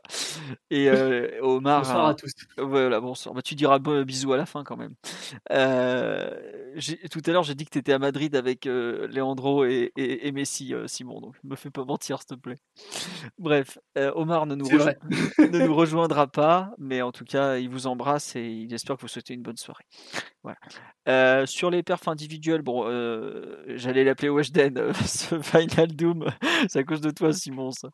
C'est bon, euh, Wijnaldum, on a fait le tour. De qui souhaitez-vous parler Mathieu, Titi, euh, sur... euh, Ah, est-ce qu'on parle un petit mot sur Donnarumma quand même? On n'a on a pas dit beaucoup de bien de cette rencontre, alors autant qu'on dise du bien de Donnarumma, qui a encore Oui. été un... Ah, il est impressionnant, le, le bougre, j'ai envie de Bah, l'appeler. il, a, il, a, imp- il a impressionnant vraiment le, le penalty. Bon, il est mal tiré, hein, on l'a dit Ouais. tout à l'heure, mais il faut quand même, faut quand même le, le sortir. Allez. Donc euh, c'est bien, il nous, il, nous, il, nous garde, il nous garde dans le match, un peu comme, comme contre Lille, euh, où il nous a aussi euh, beaucoup gardé dans le match. Et comme je dis tout à l'heure, euh, au- encore au pied, il est, il est très fantasque et il, il va sans doute faire l'erreur bientôt. Ah, il va nous en faire une. On ne sera pas surpris. On sera pas surpris. Il y a du Après, Bernard préfère, Lama, euh, pire période pour ceux qui se rappellent. Ça va lui tomber dessus bientôt. Mais après, je préfère quand même ça, qu'il qu'il essaye de, de- de trouver des, des, des passes, de, de, faire vivre le ballon, etc. D'ailleurs, euh, tout à l'heure, on parlait de Danilo qui n'a pas su euh, rectifier certaines choses. Il y a un moment en seconde mi-temps où Donnarumma lui fait une passe pied gauche entre deux défenseurs. Et du coup, il arrive à éliminer deux défenseurs par sa passe, euh, entre deux attaquants du coup de Leipzig. Et Danilo, il- au lieu de se retourner et d'aller vers l'avant, il fait encore une. Je sais plus ce qu'il fait, mais je sais qu'il il joue très mal la situation et il nous remet encore en, en difficulté. Mais voilà, au, au, au P, il, a- beaucoup de personnalité, comme partout dans, son jeu. Et il a été vraiment, bon. Il y a eu quelques, petits trucs euh, pas top, notamment après le penalty où OP il a failli faire, un petit truc qu'on n'a pas très, bien vu avec la réalisation. Et euh, il y a aussi la sortie à un moment avec Kimpembe où ils s'entendent pas très bien. Il, est, anticipe une passe en profondeur, mais Kimpembe est sur le ballon et il, bah, prend le ballon euh. Mais voilà, sinon, franchement, encore un, encore un, un- un très bon match. C'est bien qu'il gagne comme ça et, et continue à être très bon. Il y a eu, il y a eu vraiment des, des choses pas mal. euh, L'action du centre dont on parlait tout à l'heure, où il arrive à, à sortir le ballon. Je crois que Marquinhos était un peu en retard sur le, sur le centre, sur André, André Silva. Comment dire, André ou Adrien? André, André. Adrien, c'est celui qui Adrien. a joué à Bordeaux ou Monaco. Voilà. je- Monaco, je crois plutôt. Ouais, Monaco. Donc Ouais. euh, André Silva, donc il, il- il la sort bien, mais voilà, je suis, bah, comme on, on se répète, hein, comme lundi, là, bah, il, a, il a été encore très bon. quoi. Non, mais c'est vrai qu'il a eu les deux matchs là contre Lille puis Leipzig, puisque Pochettino euh, donne des séries de, de quelques matchs, hein, comme tu l'avais. C'est toi qui l'avais dit dans l'avant-match, et ça a l'air de se confirmer c'est en ce- ce moment. hein. Ce que j'avais dit, ouais, qu'il aimait bien donner des séries. euh, Ouais. Euh, il a quand même marqué beaucoup de points. C'est vrai que sur les penalties, il est, ah, il est titanesque. Il est, il est vraiment, vraiment très, très fort. Après, on peut, on pourra pas enlever à Navas d'en avoir sauvé un certain nombre dans sa carrière au PSG, hein, parce que. tu vois ce qui pousse à faire aux, attaquants adverses parce que Zobos-là, il tire vraiment très bien son penalty là. Mmh. Tu es vraiment obligé d'aller trouver une excellente zone, de très bien le tirer pour, bah, pour marquer ton, ton, penalty. Après, Zobos-là, c'est un très bon tireur de, arrêté. Donc c'est vrai que j'avais un peu moins d'espoir quand je l'ai vu aller prendre le penalty. Mais oh, on y a tous cru quand même. Ah, franchement, j'étais là, genre, allez, il va, le faire, il va le faire. J'y ai cru, mais c'est vrai que Zobozlai sur les penalties, sur les coups de pied arrêtés, c'est quelqu'un qui est très réputé. Euh, et donc euh, voilà. C'est comme il a dit à Neymar, euh, il loupe jamais. je, sais, pas si tu as vu. Il ouais, petit dialogue. voilà le petit dialogue. Neymar qui est venu mettre un peu la pression. Ce Zobozlai a dit Moi je me loupe jamais. C'est vrai qu'il a envoyé un, on dit c'est un, un péno, non, il a y a des pénalties plus ou moins bien tirés. Le deuxième est super bien tiré. Il faut quand même lui reconnaître ça au, jeune hongrois. Déjà qu'il joue pas beaucoup, on va pas lui retirer les coups de pénalité en plus. Euh, après sur match, je sais pas Mathieu, si tu rajouter quelque chose sur la séquence de Donnarumma ou le match d'hier. Euh... J'imagine que tu n'étais pas surpris, toi qui le connaissais très bien euh, avant son arrivée, pour l'avoir vu en sélection et dans le Calcio. Non, moi je suis pas surpris. Après, je, suis content de voir que ces débuts parisiens se passent de cette façon parce que il y avait la possibilité que, avec l'alternance avec Navas qui ne trouve pas forcément ses marques, euh, qui est la question de l'intégration dans le vestiaire qui se pose, que si, euh, si jamais ses premiers pas étaient un peu hésitants, comment les supporters allaient réagir aussi parce que il arrive face à, enfin, avec une icône comme, comme Navas devant lui. Euh, ça, c'était pas forcément une situation idéale pour, s'installer pour faire ses ses premiers pas. Donc euh, tu pouvais rapidement avoir une, un début d'aventure au PSG qui tourne un peu au vinaigre et tu sais jamais comment tu, tu récupères de cette situation si jamais, si jamais elle se produit. Il y a des gardiens, par exemple à Areola, quand il, quand il a été lancé au, PSG, ben, ça s'est mal passé un peu au début. Il n'a jamais vraiment réussi à, à, retourner la situation en termes de confiance, en termes de, de rapport avec les supporters, dans, dans, le sens où sa crédibilité était morte assez rapidement en fait et plus personne lui faisait vraiment confiance, et au sein même de son équipe. Mm. Là, c'est pour Donnarumma, je pense que c'est très important en termes de crédibilité, parce que s'il doit s'imposer comme le futur du, PSG à ce poste et euh, la succession de Navas, euh, ses premiers matchs au PSG lui donnent presque un peu de marge en se disant ok, bah, peut-être qu'il fera une erreur un jour et peut-être qu'un but sera un peu pour lui. Et ça n'entraînera pas de commentaires remettant en cause sa, sa valeur intrinsèque ou sa, la pertinence de ce choix comme, comme succession de Navas. Donc ça, c'est, je pense qu'il a marqué des, quand même des points importants pour, pour la suite de son aventure, en plus de, de points immédiats dans la concurrence avec, euh, avec Navas. Mais ça, on verra un peu plus tard dans, la saison pour les matchs décisifs. Il va jouer City, qui va jouer face à Bruges. Ça, on verra peut-être un, peu plus tard si des, si des choix doivent être faits à ce moment-là. Oui, tu as raison, c'est vrai que là, euh, tu fais bien de parler de City et de Bruges parce qu'ils en sont à deux matchs chacun. Est-ce mmh. qu'il donnerait City à Donnarumma encore et Bruges au retour à Navas, comme ça, ça voudrait, les, ça voudrait dire. Euh, si tu fais un peu la, la, logique, on peut penser que Navas va jouer Bordeaux du coup, et qu'au retour de trêve, vu que Navas part en sélection, c'est Donnarumma qui va jouer le premier match après la, après la trêve, et j'imagine qu'il va enchaîner City du coup. Je regarde le. vu que c'est City qui arrive juste après Nantes, il me semble. Euh, ouais, oui, c'est, on joue Nantes le 20 et City le 24. Et le Costa Rica. va enchaîner Nantes City. Ouais, le Costa Rica joue le 17 novembre, euh, donc à domicile contre le Honduras, à 2h du matin. Donc c'est la nuit, si je ne me trompe pas, c'est la nuit du mercredi au jeudi. Donc en gros, il rentre à Paris au mieux le, le jeudi en fin d'après-midi, il a le vendredi et le samedi pour être prêt. Le samedi, il peut être prêt.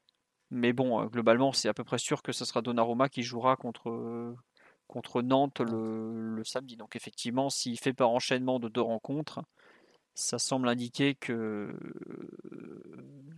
qui jouerait à City également.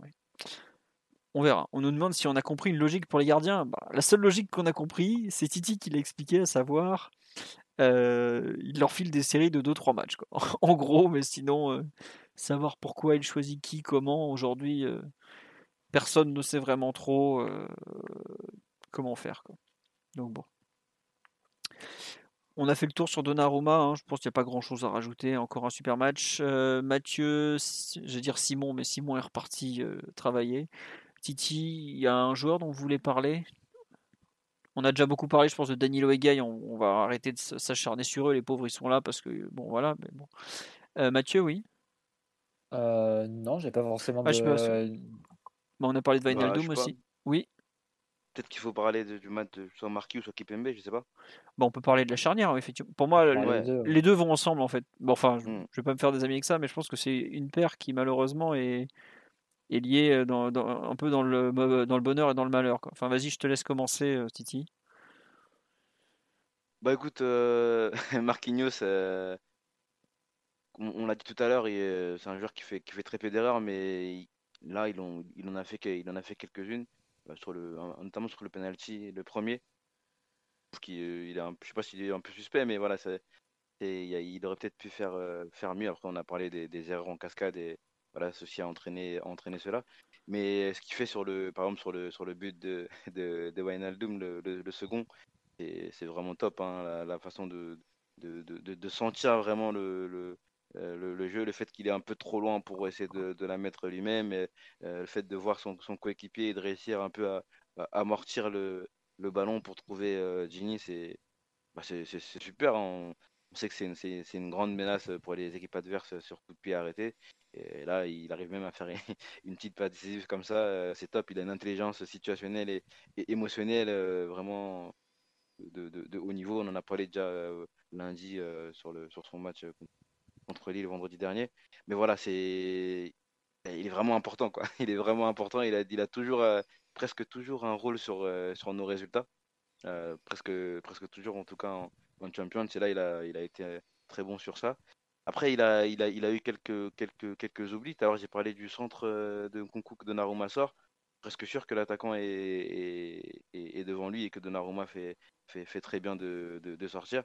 Et euh, voilà, on a l'impression qu'il plonge pas. Je ne veux pas dire qu'il plonge à la fin avec, euh, avec Presco, mais c'est vrai qu'ils avaient un peu plus de mal euh, à la fin à gérer, euh, même avec ce passage à 3, à gérer les, les, les, les vagues et les offensives, les offensives adverses. Kim Pembe, il a encore eu beaucoup de, bah, de choses à gérer, un peu comme, comme vendredi con- contre Lille. Et sa façon de défendre le, le dernier but, c'est vrai qu'elle est est un peu bizarre. On en a parlé aussi, c'est Danilo qui, je pense qu'il oublie son marquage. hein. Son marquage, parce que Danilo, euh, Kim Pembe a deux joueurs, je retrouve avec, euh, Ouais. avec euh, Nkunku et. et Guardiol, on a dit tout à l'heure, c'est ça? Ouais, c'est Gvardiol, ouais, je crois. Ah, c'est Et- pas tout à fait ça en fait. La réaction du péno, c'est t'as Kimpembe et Hakimi qui sont un peu à l'entrée de la surface ou à la limite de la surface. Ouais. Euh, et avec deux joueurs qui sont Poulsen et, et Gvardiol à ce moment-là. Ouais. Et tu as un peu plus un peu plus bas, un mètre plus bas, toujours dans, dans l'axe du poste droit de Donnarumma, à Danilo et un autre Parisien qui sont avec deux joueurs. Et euh, donc l'action a lieu. Hakimi, déjà il y a une première à mon avis, euh, oubli, un premier oubli, c'est Hakimi qui se désintéresse du joueur qui devait marquer, il se réaxe et il sort un peu de sa surface. Mais après, mais bon, après, vu que c'est pas forcément le joueur qui, euh, était avec lui qui se retrouve à la fin de l'action, c'est sans conséquence. Par contre, c'est un joueur qui avait Danilo au départ, bah, qui n'est pas suivi, qui se retrouve au deuxième poteau avec, avec Poulsen, avec, avec Impembe. Et, euh, et Danilo qui se retrouve en retard, qui se prend, s'aperçoit un peu au dernier moment que, que le ballon est parti qu'il y a du monde qui, y a du, il y a, du mouvement qui se passe dans son dos. Et euh, il se retrouve à pas pouvoir jouer le ballon, alors que normalement, sur un son comme ça, au deuxième poteau, c'est un ballon qui doit pouvoir lui revenir et, qui doit être capable de jouer de face et d'écarter euh, en corner ou en touche de façon assez, assez facile. Et du coup, tu te retrouves avec Impembe qui arrive par l'extérieur et qui essaye de l'extérieur faire que un- j'allais te dire en fait. de monter sur Nkoukou, ouais, c'est ça, et qui s'appuie. Et pour le coup, je parlais de, je citais Ancelotti sur les défenseurs euh, pessimistes, optimistes, sur la distinction qu'il fait entre euh, les défenseurs qui parfois misent un peu trop sur, euh, sur leur confiance, sur leur qualité, et ceux qui au contraire sont plus inquiets, et qui sont toujours un peu éveillés, et qui euh, sont toujours prêts à, à récupérer des situations quand, quand leurs coéquipiers font des fautes. Là, pour le coup, Kimpembe, défenseur très optimiste par nature, qui pense qu'il peut avoir le ballon en sautant de loin et, Mais et, et en passant devant son joueur. Et là, évidemment, grosse connerie et, et grosse faute que tu peux pas faire à la 90e. Ça, Mais en fait, il a une façon de défendre où c'est où c'est toujours pas l'urgence, mais presque. C'est-à-dire qu'il veut toujours faire le, bah, le geste, euh, j'allais dire le geste décisif dans sa façon de défendre. Il va pas anticiper, euh, bah, il va pas en fait euh, ajuster son placement ou son positionnement pour avoir une, euh, une intervention plus, plus facile. Je sais pas si tu vois ce que je veux dire. Il essaye toujours de faire un, bah, un geste euh, compliqué ou, ou un geste spectaculaire pour défendre. Il est toujours dans l'urgence et ça se ressent parfois dans, bah, dans ses erreurs, dans ses façons de, de sortir, même dans ses tacles, son tacle au milieu de terrain sur euh, Nkunku et le second après sur, plus c'est qui le pardon. Mais voilà, c'est vraiment un, un défenseur comme ça et par moments, ça lui joue beaucoup de tours. Ouais, il avait un peu, un peu disjoncté hein, sur l'action au milieu de terrain. Après, c'est Ouais. un peu la superbe. frustration qui s'accumule. C'était de- superbe. C'était tout ce qu'il fallait pour réveiller nos limaces. Ouais, je sais pas si ça, si ça les a Ah, ça les a pas réveillés du tout, parce que je crois que même pas une minute après, il y a un tir cadré pour, euh, pour Leipzig. Euh, non, je, je vois ce que Ah, tu veux mais dire sur le. Juste pour compléter sur ce que disait Ouais. Titi sur le, le fait de. Le geste un peu compliqué. Euh, Il y a un peu, effectivement, des fois, des gestes. Peut-être qu'il il cherche trop le geste euh, qui va. Ouais, peut-être un peu trop exubérant, comme on dit sur live. Oui, On dit que oui. comme quoi il s'est pas anticipé, mais pas du tout. Il y a des moments en seconde période où il... c'est en première mi-temps, notamment quand il anticipe parfaitement pour, pour couper l'herbe sous le pied à André Silva en pleine surface. Euh, À ce niveau-là, bien sûr que tous les joueurs savent anticiper et tout. Après, il joue pas forcément, ça se voit pas forcément tout le temps, mais euh, évidemment qu'il sait anticiper, qu'il sait lire une trajectoire. euh, Enfin, je veux pas être méchant, mais il y a des, très très grands entraîneurs qui lui font confiance, euh, malgré des situations de forte concurrence. Évidemment qu'il sait anticiper, qu'il sait lire une trajectoire et tout ça. Euh, c'est pas de Tourelle à Deschamps, Pochettino, Emery qui a vu beaucoup de potentiel en lui, euh, Blanc qui l'a fait monter. Blanc. Je veux pas Blanc, être ouais. méchant, mais euh, il nous explique le football de A à Z, entre, entre, entre autres. Il faut arrêter de les prendre. Si ce joueur-là, et comme d'autres avant lui, joue autant, c'est pas juste parce qu'il est euh, gaucher, sympathique et qu'il sait manier une enceinte. Il faut un peu respecter peut-être le- le- Ah, l'état. po- posez-vous la question, ce qu'on disait lundi, posez-vous la question euh, de Kerrer Diallo à la place de Marquinhos et Kipembe sur des matchs comme, euh, comme Leipzig chez Lille. hein. Est-ce que vous pensez qu'on encaisse seulement deux buts et un but?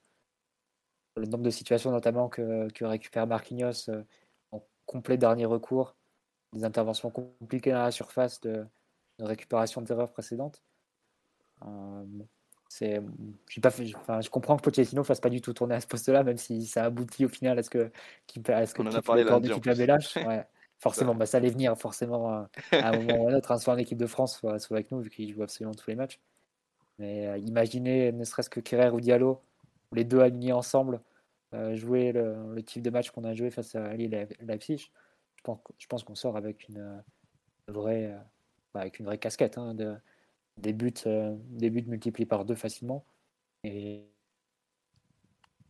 et, donc, c'est, c'est, c'est à la fois la difficulté et la, la cruauté de, de ce poste de défenseur central. Tu es un peu le dernier recours de l'équipe. Et en ce moment, comme il n'y a pas vraiment de filtre devant eux, ils sont, ils sont souvent en situation de faire des, des interventions en, en, ouais, en- en dernier recours et en, soit ça, soit, soit, soit ça, soit l'occasion nette de but pour, pour l'adversaire. Donc, euh, c'est un peu la cruauté de, de leur du poste. aussi, parce que forcément, bah, forcément, si tu fais une erreur et avec le nombre de situations à gérer, il y a la probabilité qu'il y en ait une, bah, elle, est- elle Ouais, existe. Mm. Et euh, donc forcément, si tu apparais sur la photo et que tu fais l'erreur, bah, c'est pour toi et c'est normal qu'on tombe sur Kimpembe sur, pour l'erreur qu'il fait à 90e. C'est le, le risque du métier, comme on tomberait sur un gardien qui, fait une boulette qui, qui, qui aurait donné le but du 2-2 à la psychière. Donc, euh, c'est c'est comme ça. Mais bon. Après, c'est sûr qu'il On fait verra- des on erreurs. verra hein. ce week-end avec Diallo. Non, mais c'est clair qu'il Oui. fait, il fait plus d'erreurs que. C'est là aussi la Puis il fait distinction. des erreurs bien visibles aussi, quand même. c'est-à-dire- Ouais, c'est ça. Il que- comme il se, il livre tellement. Parce que tu vois, Euh, on n'en a pas parlé, mais la façon dont Danilo défend le penalty, elle est ridicule au final. Et on n'en a Ah, même pas parlé, mais le pauvre, il Et est. Danilo, il a, fait, il a fait un mauvais match, même sur le plan défensif. Il a raté des duels, il n'a il a pas suivi toutes les trajectoires. Il a pas, par exemple, l'action du premier but, euh, c'est une erreur d'abord de Hakimi Di Maria sur le côté. Le centre entre Kimpembe et Danilo, mais même c'est un. Danilo, il doit être sur la trajectoire. C'est un 6, il joue de milieu défensif. Il fait la compensation parce que Marquinhos est, est- est aspiré sur le côté parce qu'on est en phase de relance.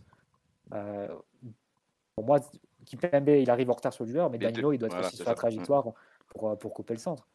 Donc, euh, Kimpembe a fait un mauvais match, enfin un mauvais match, a fait des erreurs. Danilo, il a fait un mauvais match, y compris sur le plan défensif, pas seulement sur le plan technique. Donc, euh, c'est c'est un ensemble, mais c'est clair qu'il n'y a pas eu de digue ou de, de rempart devant, devant la charnière centrale, si on, veut, si on veut les exonérer ou si on veut être indulgent avec eux. Mm. C'est vrai qu'on on le dit, le premier but, il est pour Angeli, Angel, euh, Angelito Di Maria. Mais enfin, sur l'action, euh, c'est pareil que d'habitude. Il y a un nombre d'erreurs. Regardez la Mm. façon dont Hakimi joue le duel avec André Silva, c'est scandaleux. Euh, Mm. Je sais pas ce qu'il Ah, essaye de faire. Il y a deux erreurs. C'est Di Maria et Hakimi. Di Maria qui fait, qui fait, l'erreur- qui fait, euh, qui rate sa passe et Hakimi qui s'engage pas vraiment dans le duel, qui est pris un peu dans l'agressivité. Et après, tu as la deuxième erreur qui se passe sur la réception du centre euh, entre, entre Kipembe et Danilo. Mais tu dois avoir quelqu'un qui coupe la trajectoire de centre. Si Kipembe est en retard sur le joueur, il faut que Danilo fasse son rôle de compensation. Bah, Kimpembe en fait Euh, ne comprend pas assez vite qu'il doit sprinter vers le premier poteau. Exactement. ça. Mais Danilo, il est à trop de trois- temps. à- il est à un mètre de. Il Nkunku il- à un il moment est- quoi. Il est, il est attentiste, Danilo. Il comprend pas non plus. hein. Et alors que tu sens que le, le- le centre va passer. Et au moment où tu as la perte de balle, je veux dire, le, quand Hakimi perd le duel sur le côté, face à André Silva, c'est pas pour autant que ça doit faire but automatique. C'est-à-dire qu'il y a une première erreur là, mais c'est pas une erreur encore décisive dans la construction du but. L'erreur décisive, elle, arrive à la réception du centre, où tu dois avoir quelqu'un qui coupe. Et, là, tu es battu vraiment en agressivité et en lecture de la trajectoire pour Nkunku qui sont, qui sont beaucoup mieux le coup que, les deux joueurs à la réception. Donc, euh, c'est pour ça que je mettrais plus la faute sur le, ce qui se passe dans la surface et la perte de balle de Hakimi que de Di Maria et le, duel perdu de Hakimi parce qu'à ce moment-là, pas encore l'occasion. Enfin, il y a occasion de but, mais c'est pas but assuré en fait. Et tu- la situation peut, peut encore être rattrapée. Ouais, mais après, comme tu dis, euh, pour, euh, pour revenir sur Kimpembe, il a fait des erreurs. On dit on déresponsabilise le joueur. Non, pas du tout. Mais à chaque match, le nombre d'interventions que Marquinhos et Kimpembe font est pour moi délirant et la preuve d'une équipe qui ne tourne pas. On en a déjà parlé tout à l'heure, mais c'est pas normal que, que deux joueurs se retrouvent à devoir gérer autant de trucs. Et Kimpembe, euh, bon, il y a aussi des petits soucis euh, physiquement. On voit que ça tire. Puis bah, d'ailleurs, ça a lâché là même s'il va pas être absent très très longtemps. Mais euh, il, y a, il y a un vrai souci de, de responsabilisation. Et je pense que si euh, Pochettino le remet match après match, euh, semaine après semaine, en toutes circonstances, malgré des erreurs qu'il fait de façon régulière, c'est aussi parce qu'il sait très bien qu'il lui demande énormément et même trop. Et c'est pareil pour Marquinhos qui, on, l'a vu sur pas mal, il fait bien sûr que Marquinhos hier fait un meilleur match que, que Kimpembe. On dit, là, je vais sûrement pas dire ça. Il, fait des erreurs. Les 20 premières minutes, elles sont compliquées pour lui aussi, mais il fait notamment un super début de seconde mi-temps. Il a un peu plus de mal peut-être à finir. Et encore, moi, j'avoue que ça m'avait pas choqué. Mais euh, il y a eu des matchs cette saison où Marquinhos, il n'est pas, pas assez fort défensivement. Contre Lyon, le but, il, il est nulle part. Enfin, il y a eu des erreurs que Marquinhos a fait cette saison où c'est pas tout à fait normal, que normalement il ne le fait pas, parce que c'est un joueur quand même d'un niveau un peu supérieur. Il y a son agressivité naturelle qui est peut-être un peu, en deçà, mais ça c'est la nature profonde du joueur, donc on ne le changera pas. Mais il y a eu des moments où c'est dans le placement, ou dans la gestion de sa profondeur, où ça par contre c'est des trucs où normalement il est imprenable. Mais si il se retrouve à faire des erreurs sur des trucs où normalement il est imprenable, c'est peut-être parce que il y a des soucis structurels graves qui, qui comblent comme il peut, mais au bout d'un moment, euh, tout Marquinhos qu'il a, il peut pas tout combler. On me dit rendez-nous Thiago Silva. Thiago Silva, il y a certaines solutions- situations pardon, où tout Thiago Silva qu'il était, quand il y avait trop à combler, euh, il n'en pouvait plus. Quoi. Lui aussi, il faisait des erreurs. C'est quand même assez différent de jouer dans le bloc bas de Chelsea, Ouais. euh, dans une ligne de 5 avec quatre milieux devant eux, et être assez, assez confort, on va dire, au niveau des, des espaces à courir, que d'avoir, je sais pas, 40 situations dans le match avec le porteur pas cadré et, et l'appel de Nkunku d'André Silva dans le dos à, à gérer. C'est c'est pas tout à fait le même type de, de défi. Et euh, je dis pas que Thiago Silva s'en sortirait pas dans, dans la situation du, du PSG. Parce Il que ferait probablement mieux, ça c'est sûr, parce que c'est un joueur meilleur. Et mieux parce que c'est un On nombre de, faudrait peut-être de- moins, moins de buts sur centre aussi, peut-être.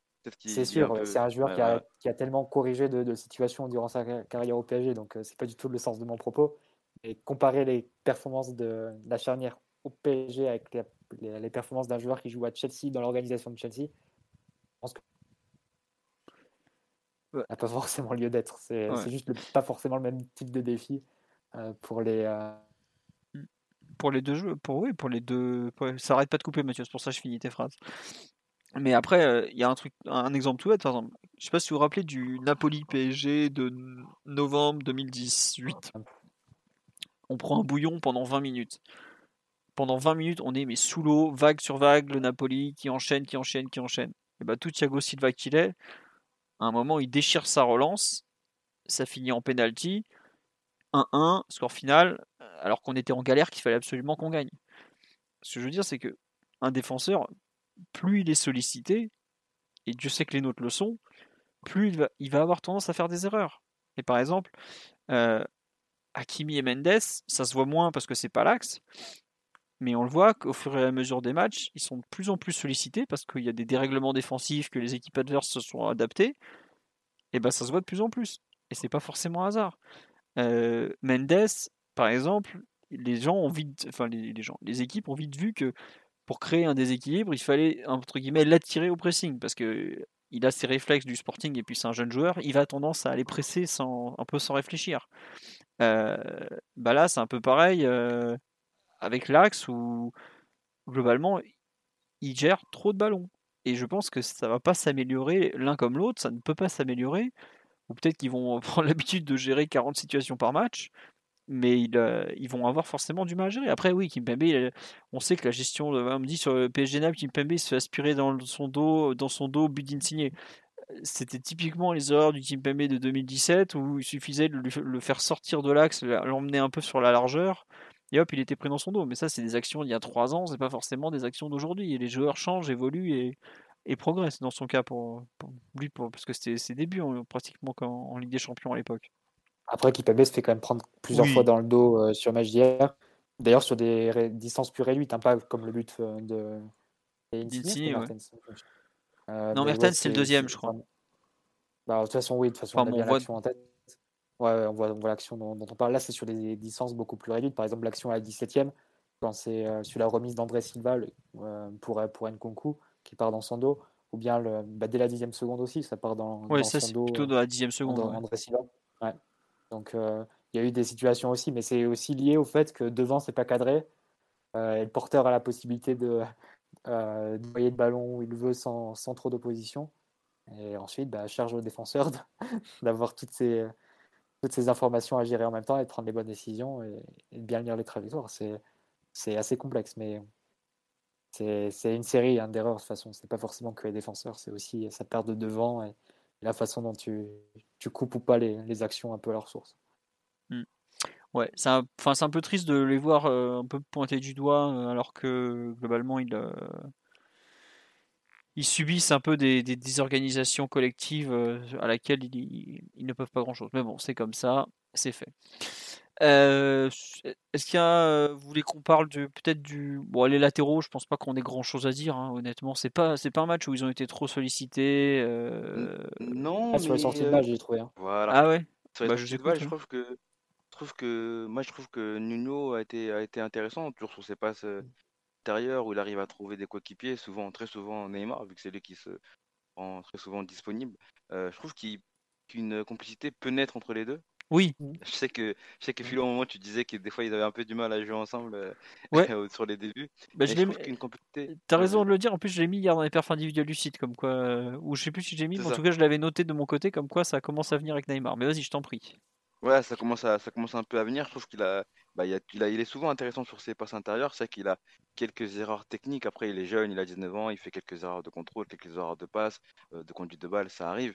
Mais c'est vrai que sur les sorties de balle, il a été, intéressant à trouver parfois ses coéquipiers dans des bonnes, dans des bonnes situations. Certains n'ont pas réussi à faire fructifier euh, ses passes ou ses ballons qu'il a trouvés. Mais en tout cas, avec Neymar, ça commence à, bien s'entendre.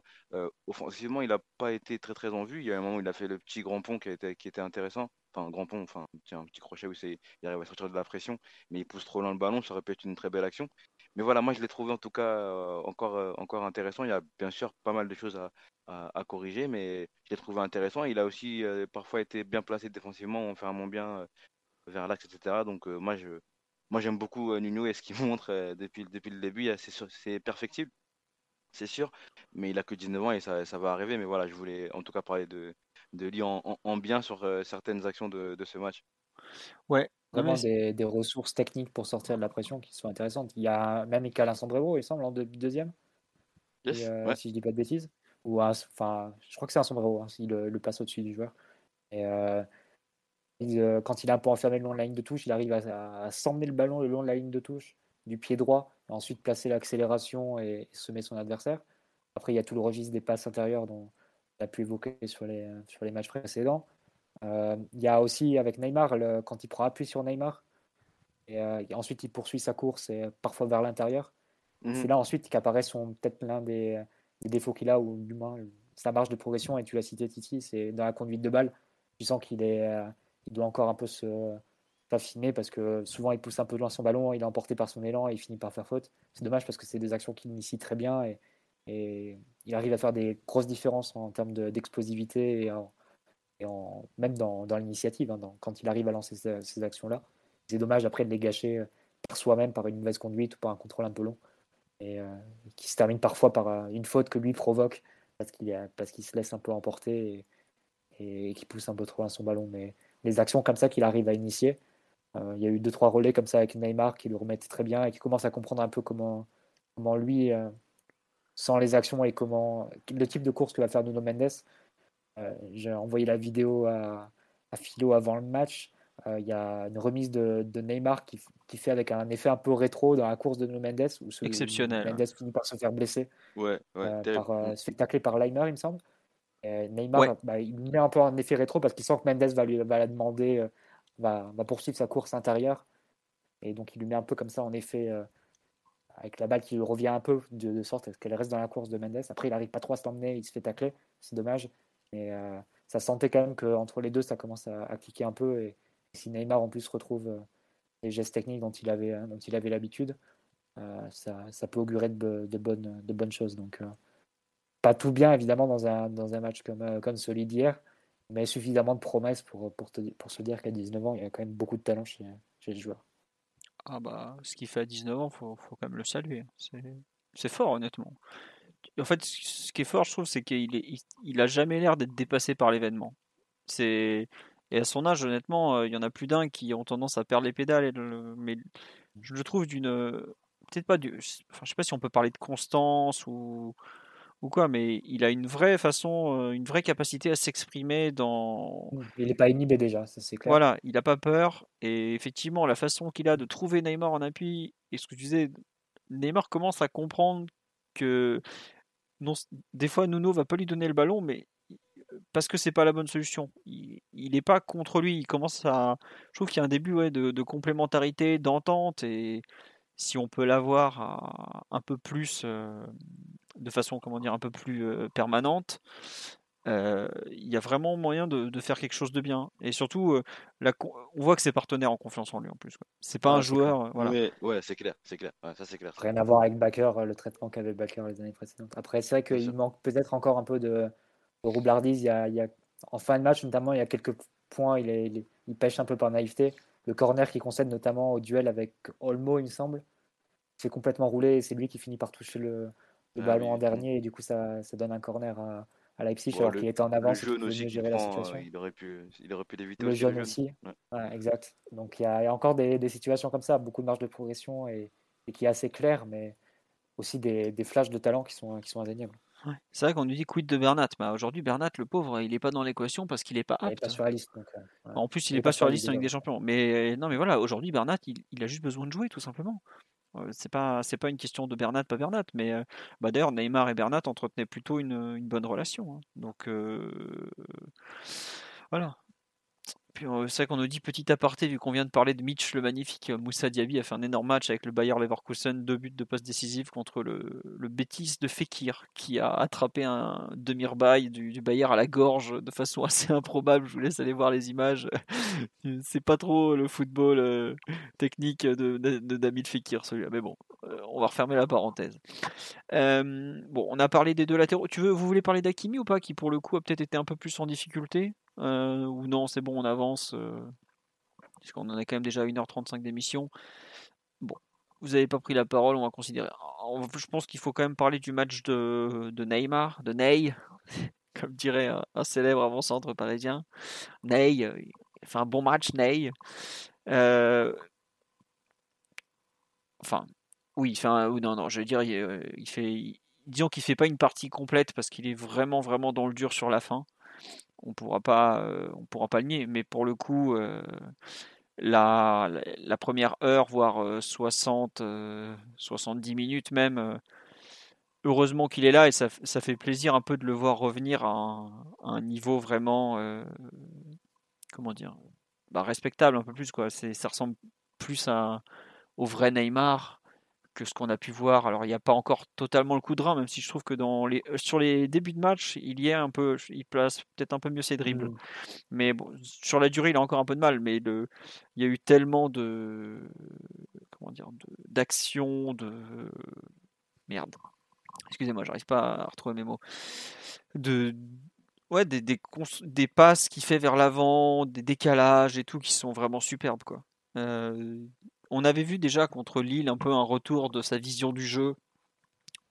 Est-ce qu'il s'est adapté à ses Pumas enfin?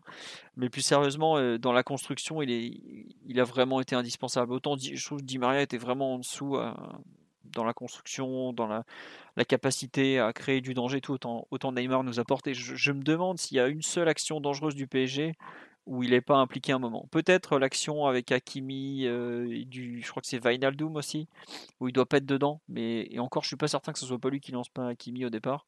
Mais toujours est-il qu'au bout de, effectivement, au bout de trois mois, bah, peut-être qu'il lui a fallu trois mois, mais sa, sa saison semble euh, enfin lancée, non? Ah bah, on peut dire qu'heureusement qu'il était là parce que le premier quart d'heure, si tu sors de, ta moitié de ta terrain, c'est uniquement grâce à lui. Hein sur des actions purement individuelles où, je te rejoins un peu, il avait, il avait le coup de rein pour le coup, et la capacité à accélérer, notamment être l'un des premiers ballons qui touche, où il, se met face au jeu, puis il enchaîne avec un, grand pont, et, euh, et, il subit ensuite une, faute. D'ailleurs, il s'est fait un peu, un peu charcuter. Hein. Le style de jeu de Leipzig, ça comprend aussi beaucoup, beaucoup de fautes. Euh, quand, tu es pris et pour éviter que l'adversaire euh, Attends, hein. te, fasse courir vers, le, vers ton but. Non, mais le, René Girard, Attends, mais... le René Girard de Wisconsin qui ose l'ouvrir et dire que l'arbitre a protégé Neymar. Non, mais... Dans les premières minutes, je crois que Neymar, il y a 5 fautes intentionnelles, mais clairement, euh, sur lui. C'est Willy Orban, dès le début, il en fait 2, deux, je pense. Ouais, il s'appelle Willy Orban, non? Ouais, c'est Willy Orban. c'est pas Victor. pas Victor. Il en fait deux dès, le début et après ils enchaînent euh, sur cinq fautes, enfin trois autres fautes encore. Dès le début, il se fait, il se fait charcuter et voilà. Euh, sur, la première mi-temps, il y a 11, 11 euh, fautes pour, pour Leipzig. Alors qu'ils ont, alors que c'est une mi-temps qu'ils ont dominé, mais ça fait vraiment, si tu veux, le nombre de fautes pour eux, c'est un symptôme de, du fait que leur pressing marche en fait et de, de l'intensité qu'ils arrivent à mettre et est en place. Et d'ailleurs, je vois sur la première demi-heure, ils sont à 8 fautes même. Donc, ils étaient partis vraiment sur des, sur des bases euh, super élevées. Et à la fin, bon, ça s'est un, peu calmé, ils finissent à 17. Ah bah c'est du foot, c'est pas du catch. Hein. Non, mais ça, ça, montre que bah, certains entraîneurs disent qu'au moins quand, quand, tu fais faute, c'est bon signe parce que ça veut dire que tu es proche du ballon. Voilà, pour le coup, c'était euh, euh, un peu le cas et c'était le signe qu'au niveau du pressing, ils étaient au niveau de l'intensité. Ils ne laissaient, pas, laissaient pas le PSG développer la moindre action. Quand Neymar arrivait à se retourner ou à, même recevoir un peu de, de, jeu avec la possibilité de se retourner, euh, il, coupait, il coupait à la source et parfois assez haut. Donc euh, euh, bah, c'est sûr que ça fait partie de leur stratégie, hein, de la même façon que les, fautes tactiques font partie de la stratégie de Guardiola, même si c'est rarement, c'est jamais assumé, mais ça fait partie. Hein. C'est toujours le, corollaire d'un pressing efficace, on va dire. Mais Neymar, quand même, a été du coup très visé, mais aussi très visé parce que c'était la, solution évidente pour Paris de, s'en sortir, du moins durant le premier quart d'heure, de, trouver un peu d'oxygène. Parce que bah, on le retrouvait faire ses actions un peu caractéristiques il reçoit de haut jeu, il arrive à se retourner et ensuite à accélérer et à, pouvoir ensuite distribuer le jeu de côté opposé ou, vers des joueurs qui arrivent lancer. Donc ça c'est ça c'est vraiment positif à ce niveau-là. Après c'est clair qu'au fur et à mesure du match, il a perdu un peu en influence. Quand le match est devenu un peu compliqué pour Paris la dernière demi-heure avait qu'on avait raté les occasions du break et qu'on se disait, enfin, on qu'on sentait plus vraiment Paris en mesure de, marquer le troisième. C'est, un peu un moment où, Neymar disparaît et, tu retiens plus les pertes de balles ou les, actions il vient proche de la surface et il n'arrive pas à, faire la même chose qu'en première mi-temps et tu, penses ça dommageable.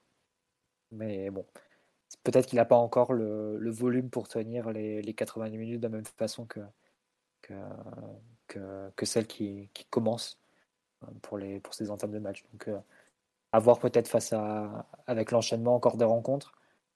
Et ça ne sera pas forcément non plus tout le temps le même type de match face, que face à, face à Leipzig, dans le sens où l'intensité, le rythme et le fait qu'il n'y ait jamais de pause, c'est pas forcément le. Enfin, c'est très caractéristique de ce type d'adversaire et c'est pas forcément ce qu'on va retrouver à tous les matchs non plus. Donc, ce ne sera pas forcément le même niveau d'exigence, même face à City par exemple, où tu as plus de, tu subis plus des phases de défense placées euh, et, euh, pas forcément autant à courir, à faire des allers-retours, etc. comme, tu as pu le faire face à Leipzig. Donc peut-être que tu le verras peut-être plus mieux, tenir la, la, durée et la distance sur un match comme face à City. Mais bon, ça, c'est plus hypothétique, on verra à ce moment-là.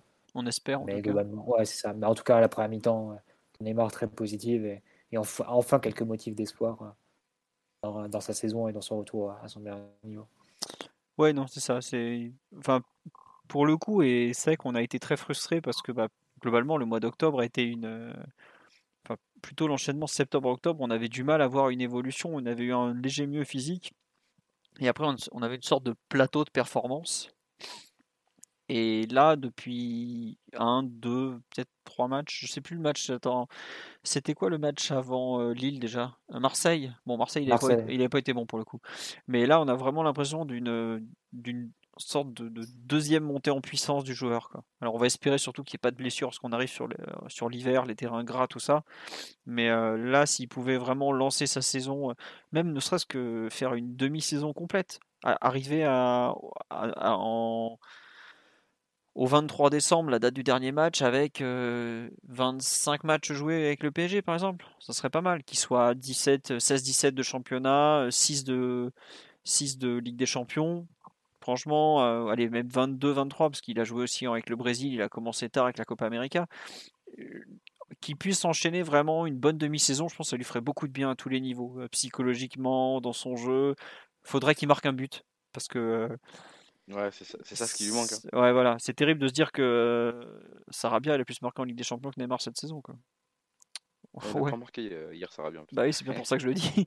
mais ouais, voilà. Quoi. Donc, euh, non, il lui manque un petit but. Mais je sais pas, Titi, si tu veux rajouter quelque chose sur ce bon Ney. Mais globalement, c'est vrai qu'on a envie de retenir ce... cette montée en puissance et ce... au moins cette très belle mi-temps. Oui, non, pareil que toi, je, pareil que vous, pardon, je retiens que le, je retiens le positif, quoi. Je retiens le positif.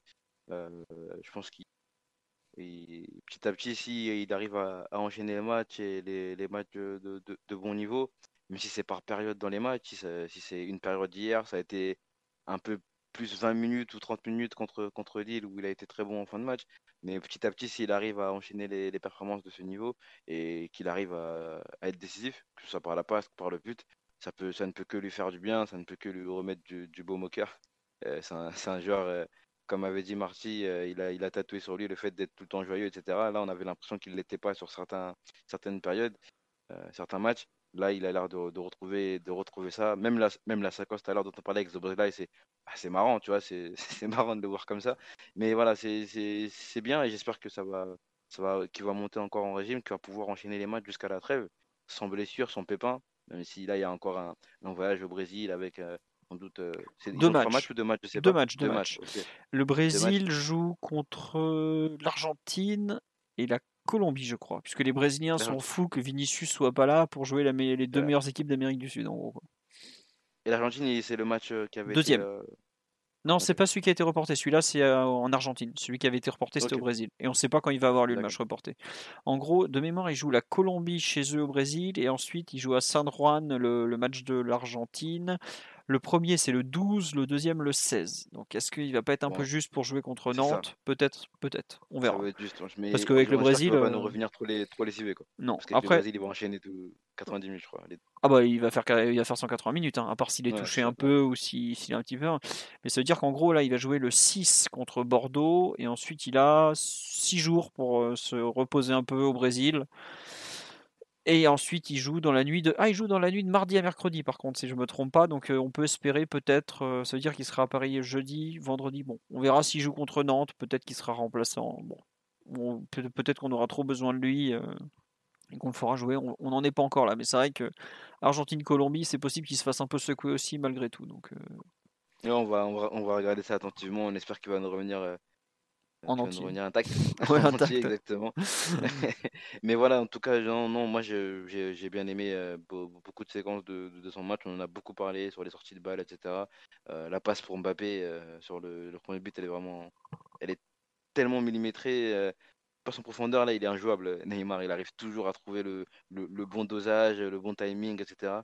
Et c'est vraiment, vraiment super de, de, de le voir de le revoir réaliser ce, ce, ce, genre de, de, de, geste décisif. Et il lui manque vraiment après le, le, petit que ça, pour que ça, pour que ça aille mieux. Quoi. Mais sinon, non, pas grand chose à dire de plus. Non, tiens, cela vous dit effectivement qu'il a montré du leadership, que c'est c'est un peu lui qui a organisé tout seul l'équipe en première mi-temps. euh, en Ouais, la séquence bas. là où il, Ouais. il- voilà, où la séquence où il parle avec Marquis, je crois, où il explique un, enfin, je sais pas ce qu'il lui explique. Hein. Bay avait, avait eu sa, sa, sa version des faits, je sais pas si c'était vraiment ça, où il dit qu'il faut qu'il qu'il vienne mettre le, le surnom un peu au milieu de terrain parce qu'ils parce qu'ils sont, ils sont, ils ont un joueur de plus que nous. Je sais pas si c'est vraiment ça qu'il lui dit à Marquinhos, mais en tout cas, oui, c'est vrai qu'il a, fait preuve de, de leadership et bien sûr de, compréhension du jeu, parce que je pense qu'il comprend, aussi pas mal, le jeu. Et là, il a, senti qu'on avait besoin de lui à ce, niveau-là du terrain pour sortir le ballon, pour euh, lancer les attaques, parce qu'on avait du mal à s'en sortir. Et il est venu le faire avec brio. Donc, c'est génial. Ouais, je sais pas si c'est génial, mais au moins c'est bien et ça va faire avancer l'équipe. Ouais, après, il faudra revoir aussi comment ça va se passer quand Messi va revenir, puisque même si euh, Messi, on sait qu'il, on sait pas trop où il en est, c'est un peu problématique. Euh, son genou, ses gènes musculaires, je pense qu'on le verra pas ce week-end à Bordeaux, hein, donc euh, bon voilà. Mais faut, comment ça, comment ça va se, se réorganiser euh, Puisque jusque-là, c'est vrai que Messi, enfin Neymar était très content du retour de Messi, il a quand même beaucoup œuvré pour, et pourtant ce retour, c'est leur cohabitation, leur seconde cohabitation, est un peu un, un échec, faut, faut quand même le dire à cet instant. hein. Mais attention, c'est- je dis bien à cet instant, parce qu'ils ont dû jouer quoi 6-7 matchs ensemble, ils n'arrivent pas, pas à retrouver la fluidité qu'ils avaient au Barça, mais faudrait pas que le retour en forme de Messi soit éclipsé par euh, l'intégration de le retour en forme de Neymar soit éclipsé par l'intégration de Messi. Après, en théorie, euh, avec les matchs, euh, c'est censé aller de mieux en mieux, même si, comme on l'a dit parfois dans ce podcast, plus on joue de matchs, moins on a l'air au point collectivement. Bon, on verra comment ça va se finir.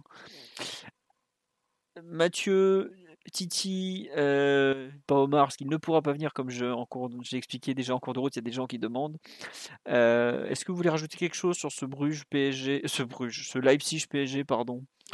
Ah, Le PSG Bruges va valoir cher du coup hein, la dernière journée si, euh, si Leipzig ne nous aide pas sur le prochain match. Mais on aura le temps d'en reparler. que Philippe Clément ne soit pas trop brillant parce que c'est- Le match, le match de la peur euh, pour la qualif, la Le- réception de Bruges, ça peut être intéressant. je me passerai. la- Ouais. La- Leipzig hier qui après penalty qui ils vont pas ils vont pas chercher le ballon ils sont tous euh, même les joueurs du banc qui sortent du banc en euphorie etc c'est bizarre parce que bah, ils auraient pu essayer de pousser pour aller chercher la victoire quoi parce que là ils sont éliminés de la de la Champions enfin, Mm. Ils non, mais enfin, ils savaient très bien qu'ils étaient éliminés. Enfin, ils avaient zéro point en trois journées et ils se doutaient bien qu'ils n'allaient pas passer. Mais c'est vrai que moi, je- Ouais. par rapport à la course à l'Europa League, j'ai pas trop compris non plus. Quoi. Ouais, ouais. c'était bizarre Mm. mais bon ouais on va voir s'ils vont réussir à nous aider euh, contre Bruges parce que euh, c'est vrai que si on bat pas City euh, ou qu'on perd contre City Ouais. le dernier match si Bruges bat les Leipzig ça va être un match qui va valoir son besoin de cacahuètes Ouais, non, c'est sûr. Mais après, il y a. Enfin, on va voir déjà nous ce qu'on fait à City, mais c'est vrai que c'est Bruges-Leipzig. Leipzig qui s'était fait battre donc 2-1 à domicile par Bruges, c'est plus tout à fait la même équipe. Et j'ai aussi l'impression que Bruges a un peu baissé de rythme par rapport à ce qu'ils étaient en mesure de. Ils étaient très très bien préparés au début de la compétition. Maintenant que toutes les équipes se sont un peu lancées dans leur saison, l'avance qu'ils avaient, elle est, elle a un peu diminué malgré tout. Donc, euh, on va voir un peu comment ça va se passer, mais je pense que Bruges a. Bruges joue aussi une finale contre Leipzig la semaine prochaine parce qu'ils ont déjà 4 points. euh, ils savent que s'ils veulent aller chercher, enfin, s'ils veulent au moins jouer la qualif sur le dernier match, il faut qu'ils en prennent allez, 3.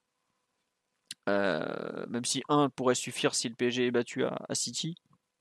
Parce qu'après, il faudrait juste gagner au parc, mais bon, Mm. ça va être compliqué. Ils le savent très bien. Donc euh, voilà.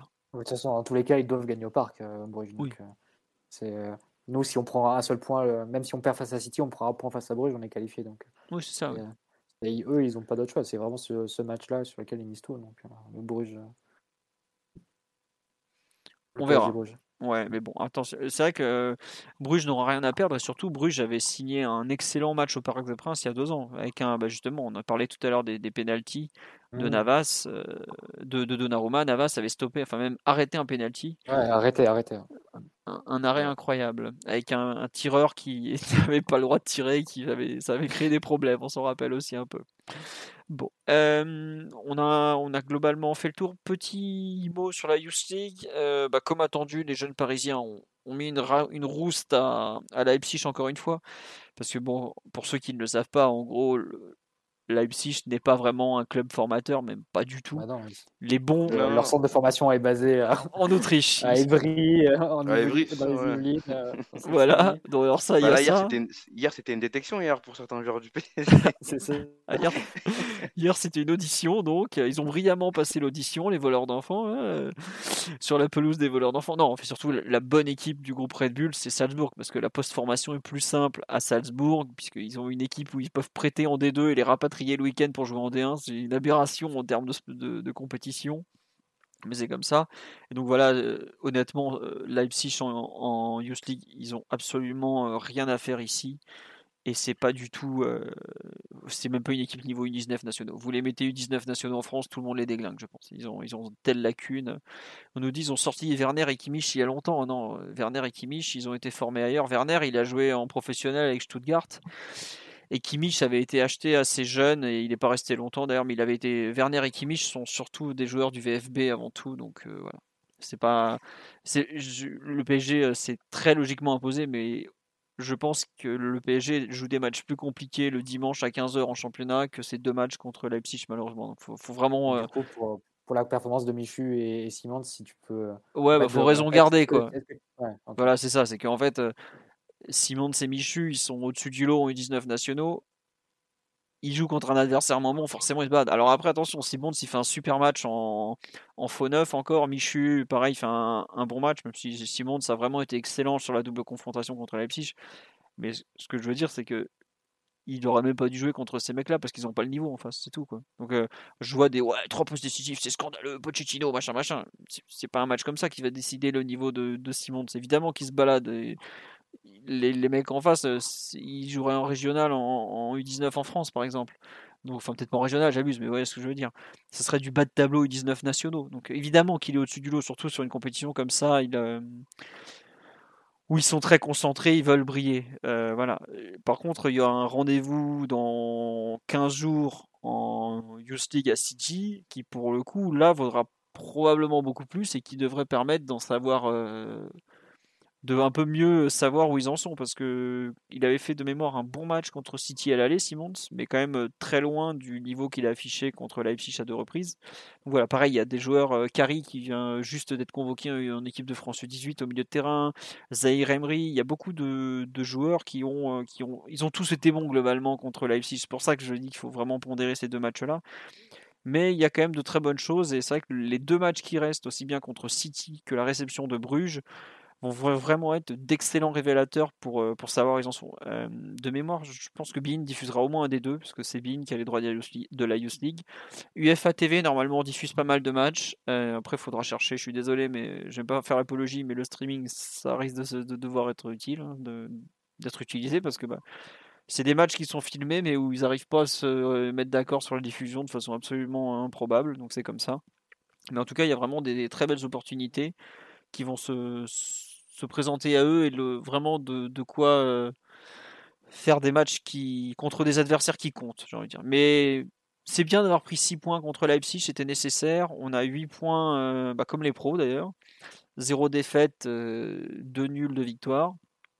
À voir, mais il y a de très bonnes choses. Mais par contre, il va vraiment falloir s'améliorer devant le but parce que là encore, on en met 4 des buts, on aurait pu en mettre 8, 9. euh, Bon, peut-être pas, peut-être pas 8 ou 9, mais il y a vraiment eu 25 très bonnes minutes où on manque de, réalisme devant le but, peut-être aussi de. On a pas, mal de joueurs qui n'ont pas forcément énormément le sens du but. Euh, un Garbi par exemple, parce qu'on l'a vu pendant la préparation c'est un, vrai talent offensif, mais il a pas, un joueur qui sait marquer. Savoir marquer, enfin, tu peux le travailler, mais tu l'as ou tu l'as pas au départ quand même. L'instinct du but, c'est quelque chose qu'il faut avoir au, départ un minimum. Euh, Gassama, qui est l'ailier gauche en ce moment, pareil, il fait très mal en percussion et lui, je pense que tous les clubs de Bundesliga ont bien noté son nom d'ailleurs, parce qu'il a totalement un profil euh, un peu euh, comme ils aiment bien, euh, puncher, euh, capable d'avoir be- beaucoup de, vitesse sur quelques mètres, qui, met des buts, qui occupe la largeur, qui est très vertical. Donc c'est typ- typiquement le genre de joueur que je suis sûr que les Stuttgart, Leverkusen, Dortmund ont noté déjà, mais bon, ça c'est comme ça, ils les connaissent tous. hein. Mais en tout cas, il y a de quoi faire, il y a vraiment eu des bonnes choses et il faut que cette équipe continue sur ce chemin-là. Petit truc à noter aussi, c'est que Zuma Nakamura, donc, qui est le coach du 19, a préféré faire confiance aux joueurs du groupe U19 en majorité plutôt que les pros qui redescendent. En Gambardella, pendant des années, le PSG envoyait tous ces jeunes qui jouaient avec les pros et tout, ça n'a jamais marché. Là, il y a. Bon, alors, euh, Francky dans les buts a joué parce que c'est un truc un peu. Je demandé, ouais. ouais Francky a joué forcément. Bichiabu a joué aussi en défense centrale, mais lui, il joue pratiquement tous les week-ends avec le 19. Mais par exemple, Bitu Mazala, qui n'a plus l'âge pour jouer en U19, ou Halo, qui pareil est un 2002, donc est trop vieux, qui joue de temps en temps la Youth League, tous les deux. Enfin, Halo a pas dû la jouer cette saison parce qu'il a souvent été blessé. Mais bref, Bitumazala, qui avait été titulaire, ça avait fait basculer Bodiang sur l'aile gauche. Et ben là, il était sur le banc de touche au coup d'envoi. Il a laissé Bodiang à gauche et euh, Wamungu, je m'excuse, j'ai dû écorcher son nom, euh, à gauche, de, Bodiang à droite, pardon, et Wamungu à gauche, qui sont en gros là. Il a aligné sa défense U19 euh, titulaire, quoi, en gros. Donc c'est à noter. Et euh, Papus fait donc ce, genre de choix. Et il n'hésite quand même pas à aligner des milieux très joueurs avec euh, bah, Michu, Zahir Emery, Kari. Euh, il, fait des choix quand même. Il, aligne des joueurs, des équipes, des compos vraiment offensifs. Donc ça c'est bien, je pense, pour tout le monde. Et voilà. Euh, tu avais vu le match, Titi, ou pas du tout? Bah non, toi tu devais bosser, mon pauvre. Ouais, non, non, je, bossais, j'ai pas pu voir le match. Et voilà, nous les. J'ai regardé le transcript de, de, Lucas. qui, Lucas, pour le coup, était devant le match.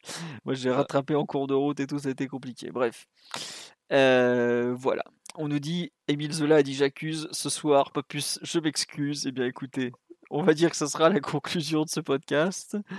On a fini un peu pour, euh, pour aujourd'hui. On a globalement fait un retour assez complet. On m'a demandé de parler de la Youth donc j'en ai parlé, même si, comme je vous dis, vraiment, il faut, faut, pondérer jouer Leipzig. C'est, voilà, c'est surtout. Euh, c'est très bien de battre Leipzig, mais c'est pas forcément révélateur d'une, d'un niveau, euh, comment dire, exceptionnel non plus. Voilà. Euh, sur ce, bonne soirée à tous, un grand merci. Euh, qu'est-ce que je voulais vous dire encore? Je sais plus. Bon, on est toujours sur Twitch et YouTube pour l'instant parce que je suis pas d'accord avec un truc sur Twitch. Donc voilà. On vous dit à lundi prochain pour le podcast de débrief de Bordeaux PSG. J'espère qu'on pourra dire qu'on a vu euh, un bon match, une bonne mi-temps, du mieux. Au moins, au moins un cette saison. Quoi. à Bordeaux, euh, c'est presque pire que faire deux euh, voilà. On nous dit à quand les subs sur, sur Twitch? Bah, En fait, pour pouvoir semer sur Twitch, il faut que je sois j'accepte d'être affilié et pour être affilié, il me demande des conditions que j'ai pas envie d'accepter, notamment devoir attendre 24 heures pour mettre en ligne des vidéos sur YouTube parce que ceux qui regardent que sur YouTube pour les replays, ça les fait attendre super longtemps. Voilà pourquoi on n'est toujours pas sur Twitch, ça me saoule de devoir attendre 24 heures. Voilà en gros où on en est à cet instant. Euh, on va vous faire des gros bisous. Euh, à très bientôt. Oui, n'hésitez pas à mettre des likes, euh, des, pouces bleus et, tout ça, tout ça, euh, selon les réseaux sur lesquels vous êtes, ou même des bonnes notes sur, si ça vous plaît évidemment, sur les, les, comment dire, les outils de notation des podcasts et tout. voilà. On me dit, est-ce qu'il faut follow Twitch? Bon oui, suivez-nous sur Twitch parce que ça sera plus simple. Il y a forcément un moment où on va faire la bascule. Donc voilà. Allez, sur ce, bonne nuit à tous. Encore merci pour votre fidélité et donc à lundi prochain en audio et dès demain matin sur le site en, texte. Au revoir tout le monde, bonne nuit. Ciao. Ciao, bisous. Bonne nuit à tous et bisous. voilà, il est venu juste pour ça, le bougre. A lot can happen in three years, like a chatbot may be your new best friend. But what won't change? Needing health insurance. United Healthcare Tri Term Medical Plans, underwritten by Golden Rule Insurance Company, offer flexible, budget friendly coverage that lasts nearly three years in some states. Learn more at uh1.com.